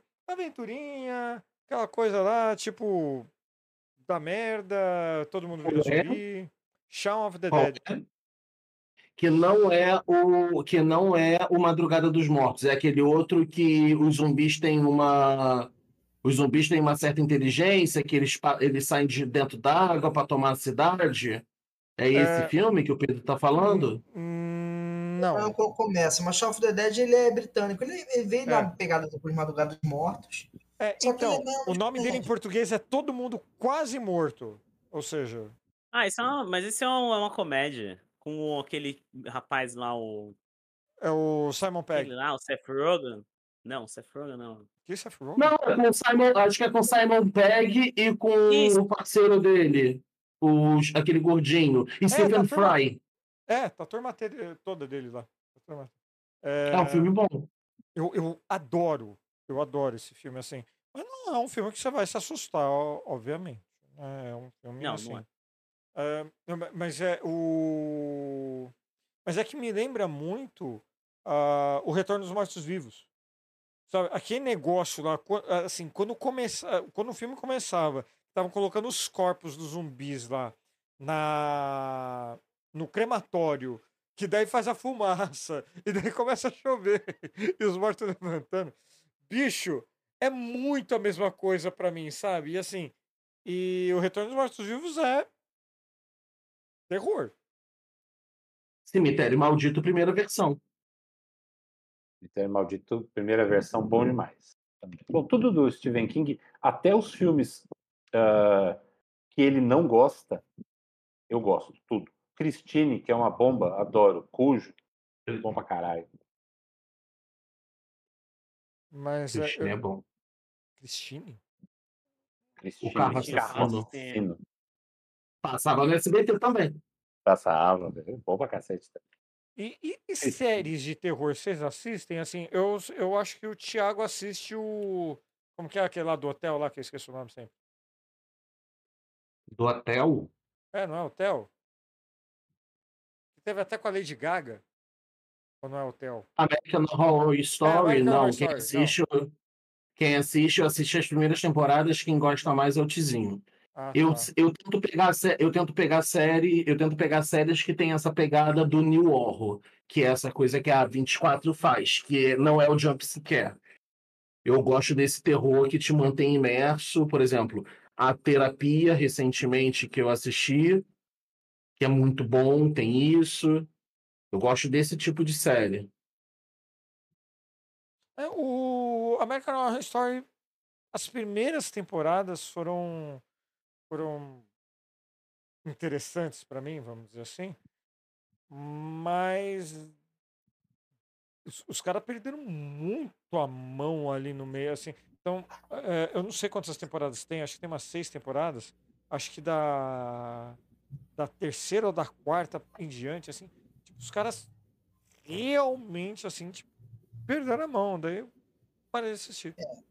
Eu vi a primeira temporada desse, a segunda eu acho que eu, eu já não consegui gostar tanto, mas série de terror é da Netflix, é aquela, acho que é, é a Mansão na Residência Rio. Excelente. assim. Excelente. A maldição da Residência Rio. É, é do Mike Flanagan. É maravilhoso. Bom, é bom, é bom, é bom de verdade. Não é assim. do, da fita cassete que ela tá investigando um prédio 20 anos atrás. Não, esse é Não, ótimo, não, ótimo é- também.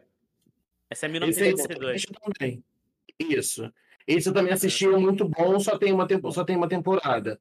O, o do Michael Flanagan, que é o criador da Residência Rio, que por sinal, o, o menino. Qual o nome do ator que fez o Elliot do ET? Eu ia falar É isso fácil. agora. Ele, ele trabalha em todos os filmes. Eu não, ah, sempre esqueço. Meu Deus do céu. Ele tem a Aí, minha ó, idade. é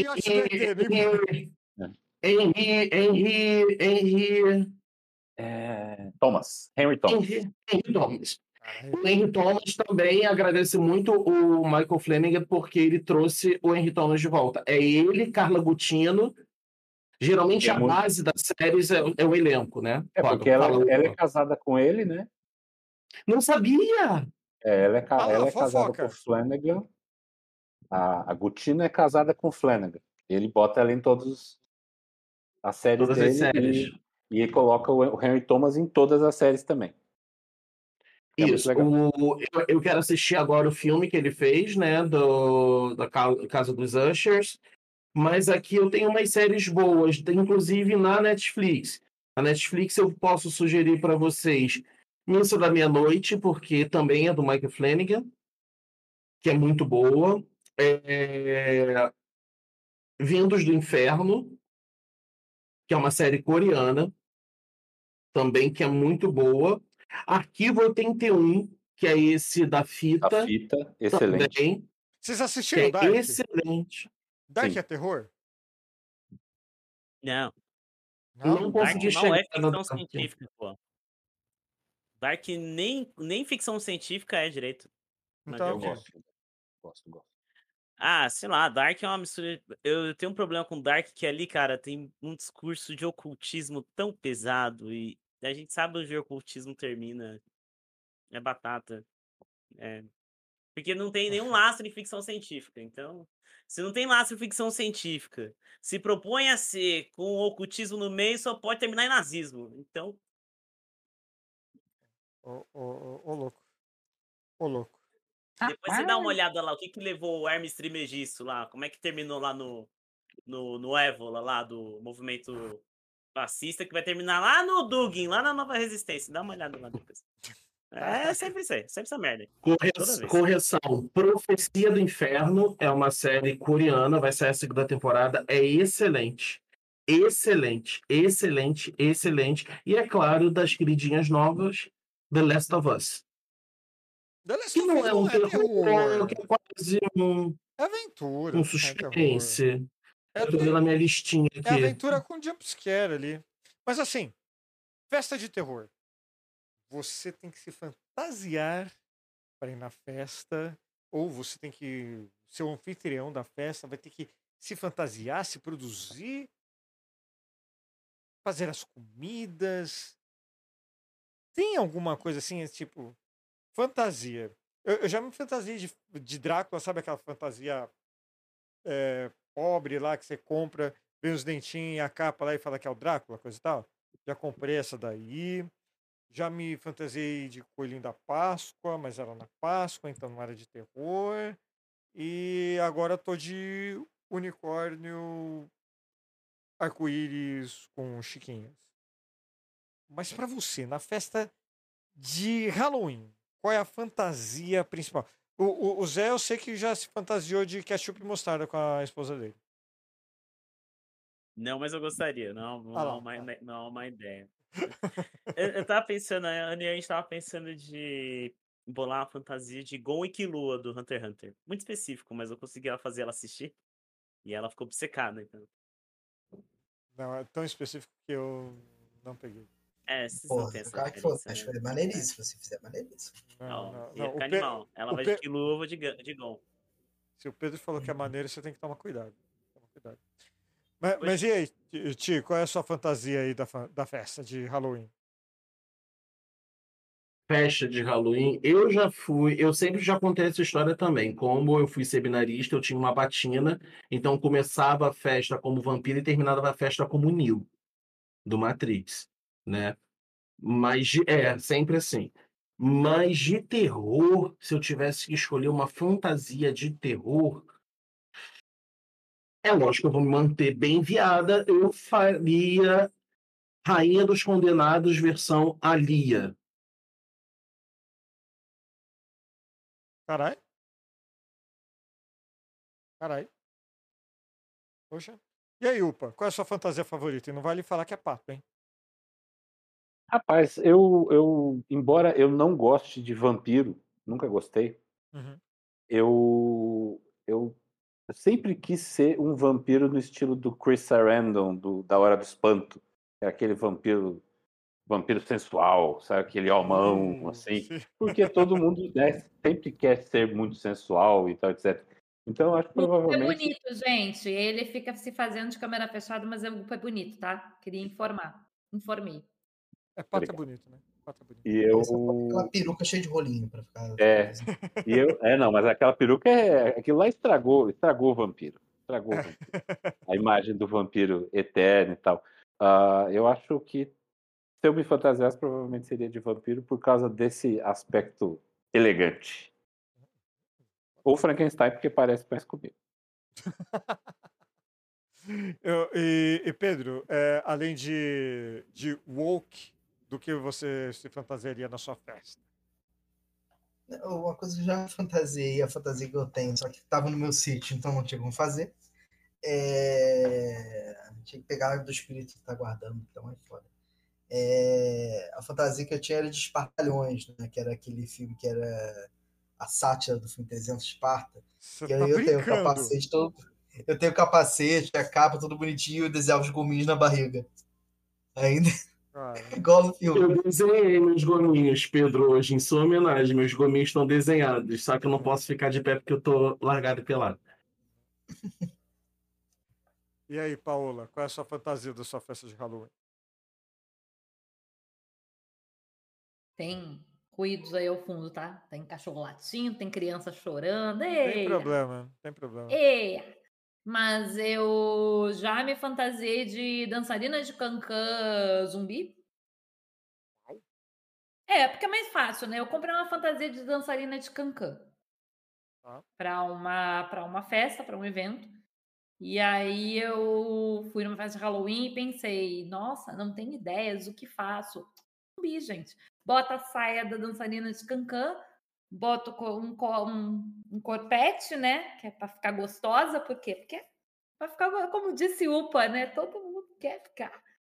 Então, botei a saia ali dançarina de cancã, um salto, botei o corpete e aí fiz aquela make, né? Que é. Daí eu caprichei na make, né? Bem pálido e tal, com várias marcas, marcas de hematoma, eu fiz com roxo e tal.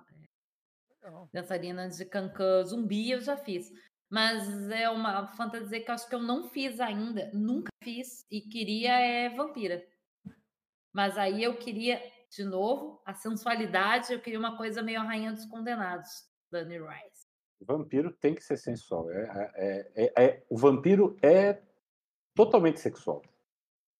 Eu queria uma pegada, sabe, da, da entrevista com Quem não viu ainda, a Rainha dos Condenados é com a Lia, a Lia que faleceu. Morreu em depois do filme. 2020, 2001. Uhum. É, um tempo depois de fazer o filme, ela fez a Rainha dos Condenados e ela morreu num acidente aéreo, mas assim, a- a- ela era uma cantora pop muito boa e ela arrasou nesse filme.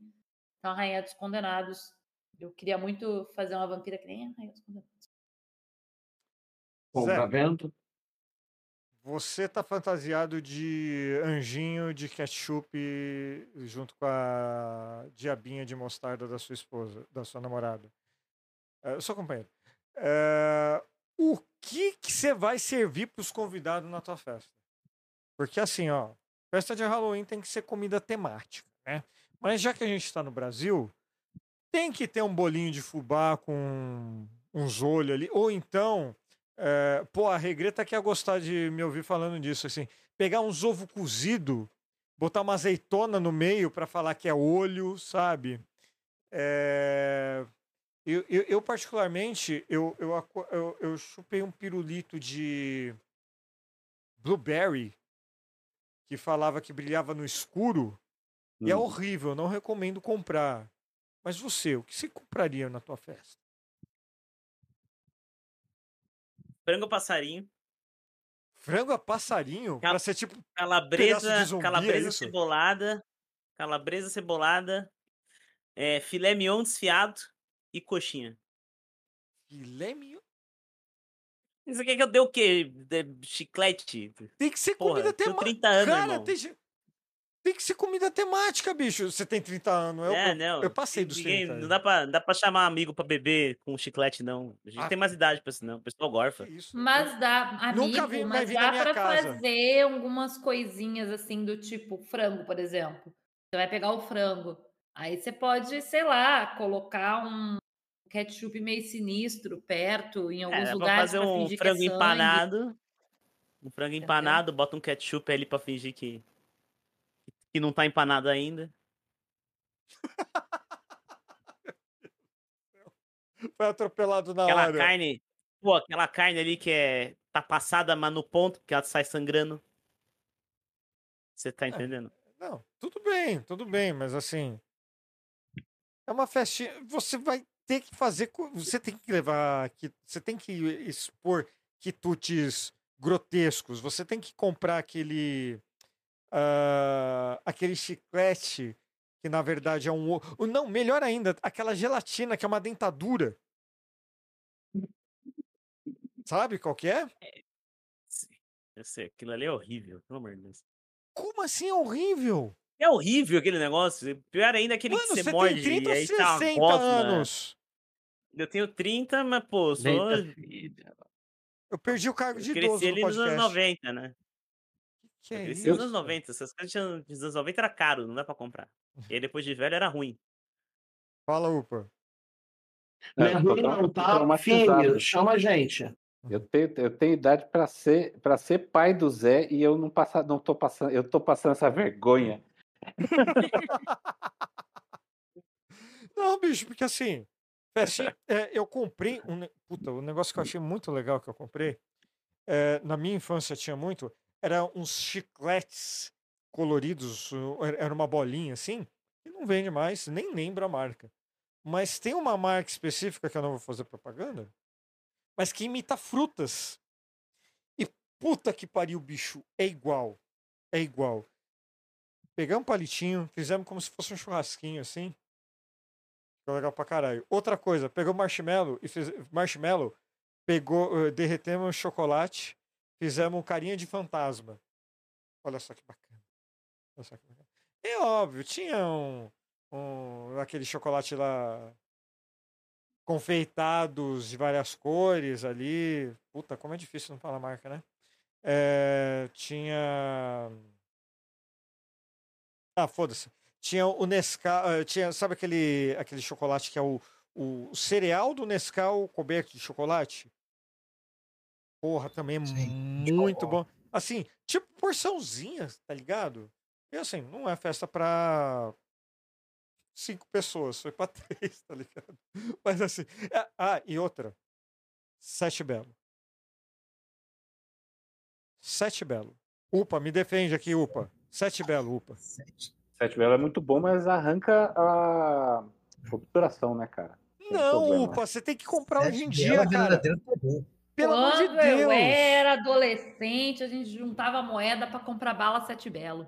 Gente, Belo. um pacote tá custando um pouco mais de sete reais e eles tiveram que mudar a textura justamente disso, por isso. Ele tá mais mole e tá com o meu gosto. Ah, é coisa recente. Tinha também o Zorro, né? Que era um- Era verdadeiro terror, porque a chance de engasgo ali era uma roleta russa. Cada não tava na boca. Opa, qual que era aquela bala lá que era a bala de, de vidro lá que tinha um... Soft. a Bala Soft. soft. Soft. Bicho, Nunca, nunca, nunca conheci ninguém que se engasgou com a bala soft. Eu Isso também não. É uma, é uma, é uma lenda. é uma lenda Lenda. urbana. Você já engasgou? urbana.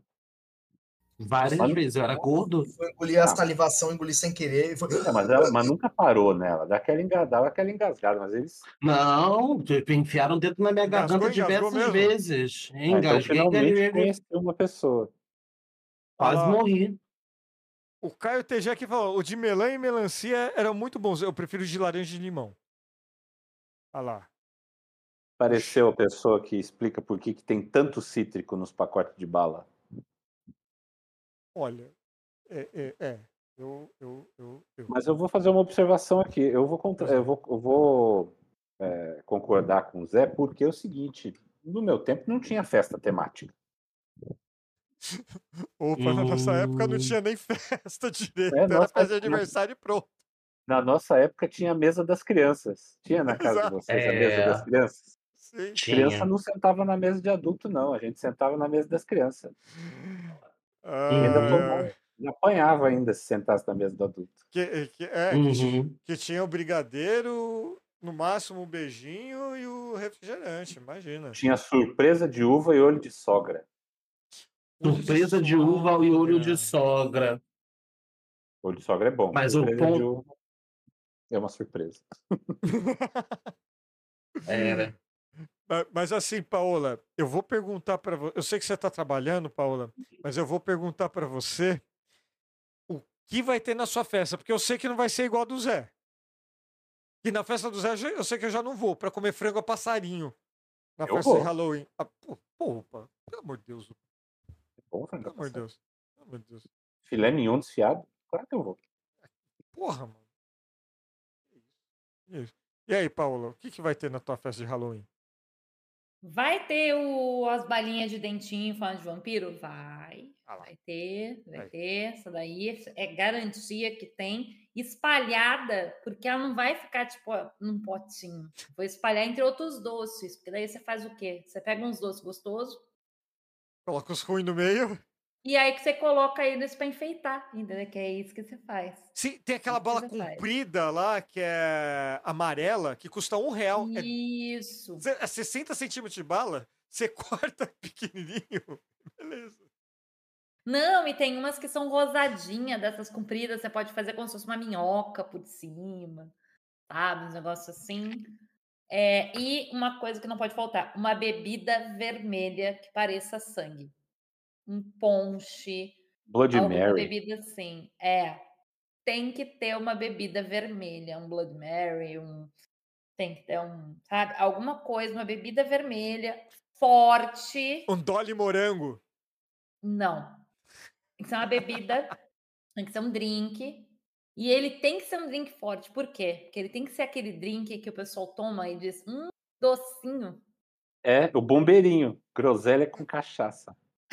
Então, tem um melhor. Tem um, me- tem um melhor. Eu posso. Paola, eu vou, vou te dar uma dica para esse drinkzinho: Coca-Cola, groselha e vodka. Meu Deus. Raspinhas de gengibre. Serve. As pessoas não vão saber o que aconteceu com elas depois da terceira música. Ou seja, não faça. Não, não é uma dica, é uma dica de- do que não fazer. Do que não fazer. Já vi isso acontecer, hein? Ô, louco. Eu já vi tantas vezes. Ah, comigo já aconteceu tantas vezes. Se eu vi, eu não lembro. Histórias de bêbado 4. Meu Deus do céu. Não, hoje não. Hoje não. E aí, Quando Pedro? for, quando for ter, me chamam. Me chamem, que A véia dos causos contou umas histórias aqui, bicho, porque puta que pariu, eu tô traumatizado até hoje, mas tudo bem. É assunto para outro podcast. Pedro, vai ter bolo de fubá na sua festa de Halloween? Quando eu fiz, assim. é, eu Fala mais perto do microfone, meu querido. Quando eu fiz, eu não fiz comidas temáticas. Eu fiz. A gente usou a decoração, no máximo que tinha os doces já pronto, que é doce formato de olho, essas coisas assim, a gente botou no meio. E a decoração ajudou. Mas é, o ponche que a gente fez foi uma sangria, na verdade. Peguei aquele vinho de mesa lá, fiz pra ficar bem vermelho, assim. A gente fez uma sangria. É, Mas se fosse para fazer o terror na galera, eu faço que isso eu faço no meu aniversário, porque eu, eu convido para uma feijoada, mas eu faço feijoada de verdade, porque eu enfio focinho, orelha, pé e rabo de porco. Feijoada verdadeira. Não é feijão carregado que a galera gosta. Então, muita gente fala, não quero comer. Eu falei, não coma. Mais para mim. Isso e um sarapatel. Já aconteceu sarapatel, que a gente pega bucho, língua, coração de boi. É tipo isso. pra ser a, a- a Noite dos Mortos, pra ah, comer assistindo filme de zumbi e comendo outras pessoas, é isso? É. É. E aí, cara, é uma delícia. Comendo outras pessoas ficou meio. Essa é a parte. Você Essa é a como parte. quiser, você entenda como quiser. Eu, eu, eu falei o que eu, o que eu disse. É, Então, se você botar essa bebida que eu disse na festa, a probabilidade é bem grande. ah, é? Então o que, que tem na tua festa, Ti, de Halloween? Primeiro essa bebida, é claro, né? Tem que ter essa bebida pro povo se soltar. Duas festas que você nunca pode ir, na do Zé e do Thiago. Aliás, no Thiago, se tiver festa com piscina, você também não pode ir, tá? Veja os cortes. Para com isso. Para com isso, porque eu sempre faço antes de entrar na piscina. Isso aconteceu uma vez. Tá, tá bom, tá bom, tá bom. Assim, mas na sua uma festa vez. sem piscina de Halloween. Tá? Tá. E. Tá. Primeiro, eu contrataria aqueles bolos que a gente não sabe que é bolo. Que a gente acha que é cartão de crédito, que é bolsa, que é sapato, que é Sei, mão, sei. sabe? Contrataria aquele bolo. Então, botaria um cadáver no, em cima da mesa. Seria um bolo, né? que eu acho que tem que ficar. É minha festa, eu vou montar. Não disse que eu fiz, nunca fiz, não tem dinheiro para isso. Minha festa de Halloween é minha vida todos os dias, com um boleto. Então, aquele bolão de, de, de corpo, teria essa bebida para ver se a galera virava zumbi depois de um certo horário, sabe? Um comendo o outro cupcake temático, docinhos, mas também teria a parte salgada, que aí eu concordo com o Zé Fernando, tem que ter uma parte salgada. Mas aí eu faria assim, um franguinho com ragu de linguiça para parecer que a, a, a, o franguinho foi, foi atropelado, sabe? Faz alguma coisinha assim, bota umas linguiças de churrasco assim para parecer que é tripa. Sabe? Eu não consigo imaginar uma festa de Halloween com churrasco. Não, não é um imaginar. churrasco. Mas. Mas tem que ter alguma coisa para a pessoa poder comer, para a pessoa também ter o que botar para fora depois. Eu tenho a impressão que festa de É, tem que Halloween ter é uma uma festa pra comer besteira, assim, sabe? Tipo, Não, não, mas tem que ter uma docinho. sustância, porque assim, é que, é que, Rodrigo, você tá pensando em festa de Halloween muito de, de criança, a gente já tá pensando numa coisa mais adulta. Eu sou jovem. Eu sou jovem. Desculpa. Sou A muito tá jovem. pensando É. numa coisa mais adulta, que a gente vai beber, daí tem que deixar o buchinho, né, Thiago? Tem que deixar o buchinho cheio. Você tem que comer, você- aí você vomita, vai dar fome. Aí você tem que ter o que pegar. Você vomita. Como... Então deixa eu falar com um jovem como eu. Upa, na sua festa de Halloween, o que vai ter pra gente comer? Rapaz, é uma boa pergunta, viu? Eu, eu, tava, eu tava ouvindo você, eu tava ouvindo vocês falarem aqui e não parei pra pensar no que eu faria na minha festa de Halloween. Teria com certeza Blood Mary, porque eu acho muito chique. Embora nunca tenha, nunca tenha gostado, mas eu acho chique. é, caralho. achei que é, mas não. Não é gostoso. Não, é- não é Não. gostoso. É pra ser, é pra ser só chique. É. E provavelmente eu faria ah, o, o franguinho atropelado do Thiago, porque eu gostei da ideia. E sim, teria olho de sogra e surpresa de uva, porque é o horror da criança. As festinhas estão mais ou menos assim. Eu, eu não sei se eu, se eu iria em todas, mas as festinhas estão bacanas. Eu, eu pessoalmente, eu, eu, eu associo muito o Halloween com, com essa coisa infantil mesmo, que é o, o- talvez a temática americana, não sei, que é com doce. Ah, então pra- na sua festa vai ter pé de moleque? pé de moleque de uns dois tipos, pelo menos. O, aquele, o pé de moça, o pé de moleque misturado com o pé de moça, que é muito bom. O pé de moleque com chocolate, O que... pé de Rodrigo vai ter? É o que todo mundo tá querendo saber. Opa, todo mundo quer saber se vai ter o pé do Rodrigo. Semana que vem tem OnlyFans. Mas assim, em resumo, a festa do Rodrigo não é uma festa de Halloween, né? A festa do Rodrigo é uma festa de São Cosme e Damião. É. E isso Sim. foi meio passado, né? Sim. É, é que eu não acredito em São Cosme e Damião, e eles também não acreditam em mim, então daí eu faço no Halloween. E pra mim é mais confortável. Isso é trauma, né? Isso é trauma, te entendo. É trauma. Não, pior que não, cara. Eu, eu sempre frequentei festa de Cosme e Damião. Mas é que hoje, assim, eu tenho essa visão, assim, se não tiver doce pra caralho, pra mim não é festa de Halloween, assim, tipo. E eu não vou na, na porta dos outros pedir doce, assim, coisa e tal.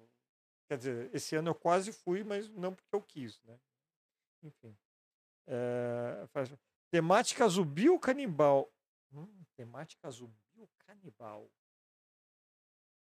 Por que não as duas, né? Ah, porque todo Canibal zumbi é canibal. É, Nem todo canibal é zumbi, né? Que foi, Paulo? Pode- É. Ah, canibal só me lembra que no primeiro dia, depois do primeiro turno, a gente tava subindo Bolsonaro canibal. Só quem Eu não lembro lembra. disso. Ah, que que é! Porque ele comeu um. A minha galinha atropelada. É. Que passou em um local que tinha indígena, alguma coisa assim, que uma tribo. que- Supostamente ele comeu o corpo de um indígena. Ah, é, é, esse daí do corpo do indígena. Eu pensei que ele tinha fugido da galinha. eu Pensei que por isso que foi canibal. Também. É, por causa. Mas Meu é Deus. dizer que, e que viu, sabia e foi até o local. disso. Não lembro disso. Eu lembro, porque tem o vídeo.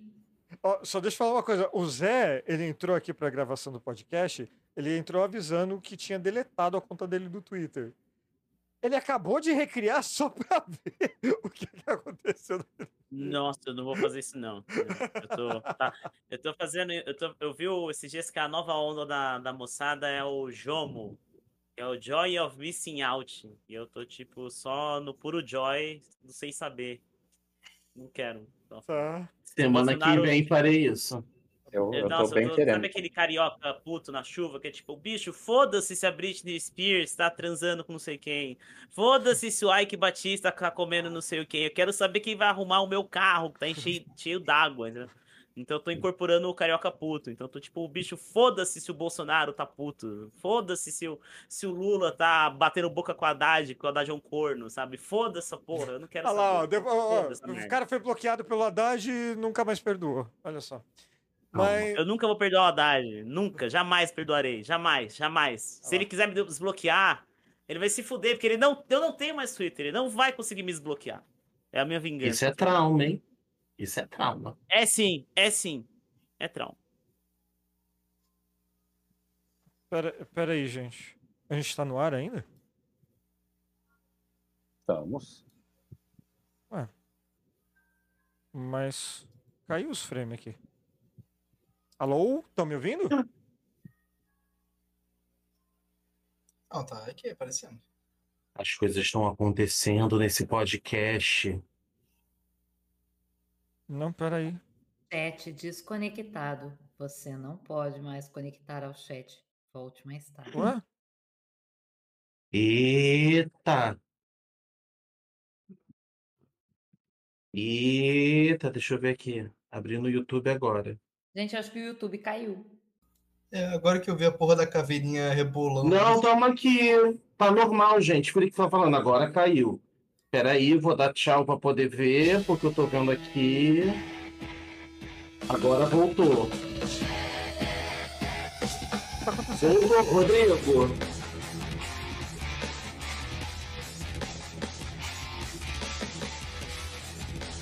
Ô, tamo online. Corram! Corram! O que tá acontecendo? Socorro! Ah!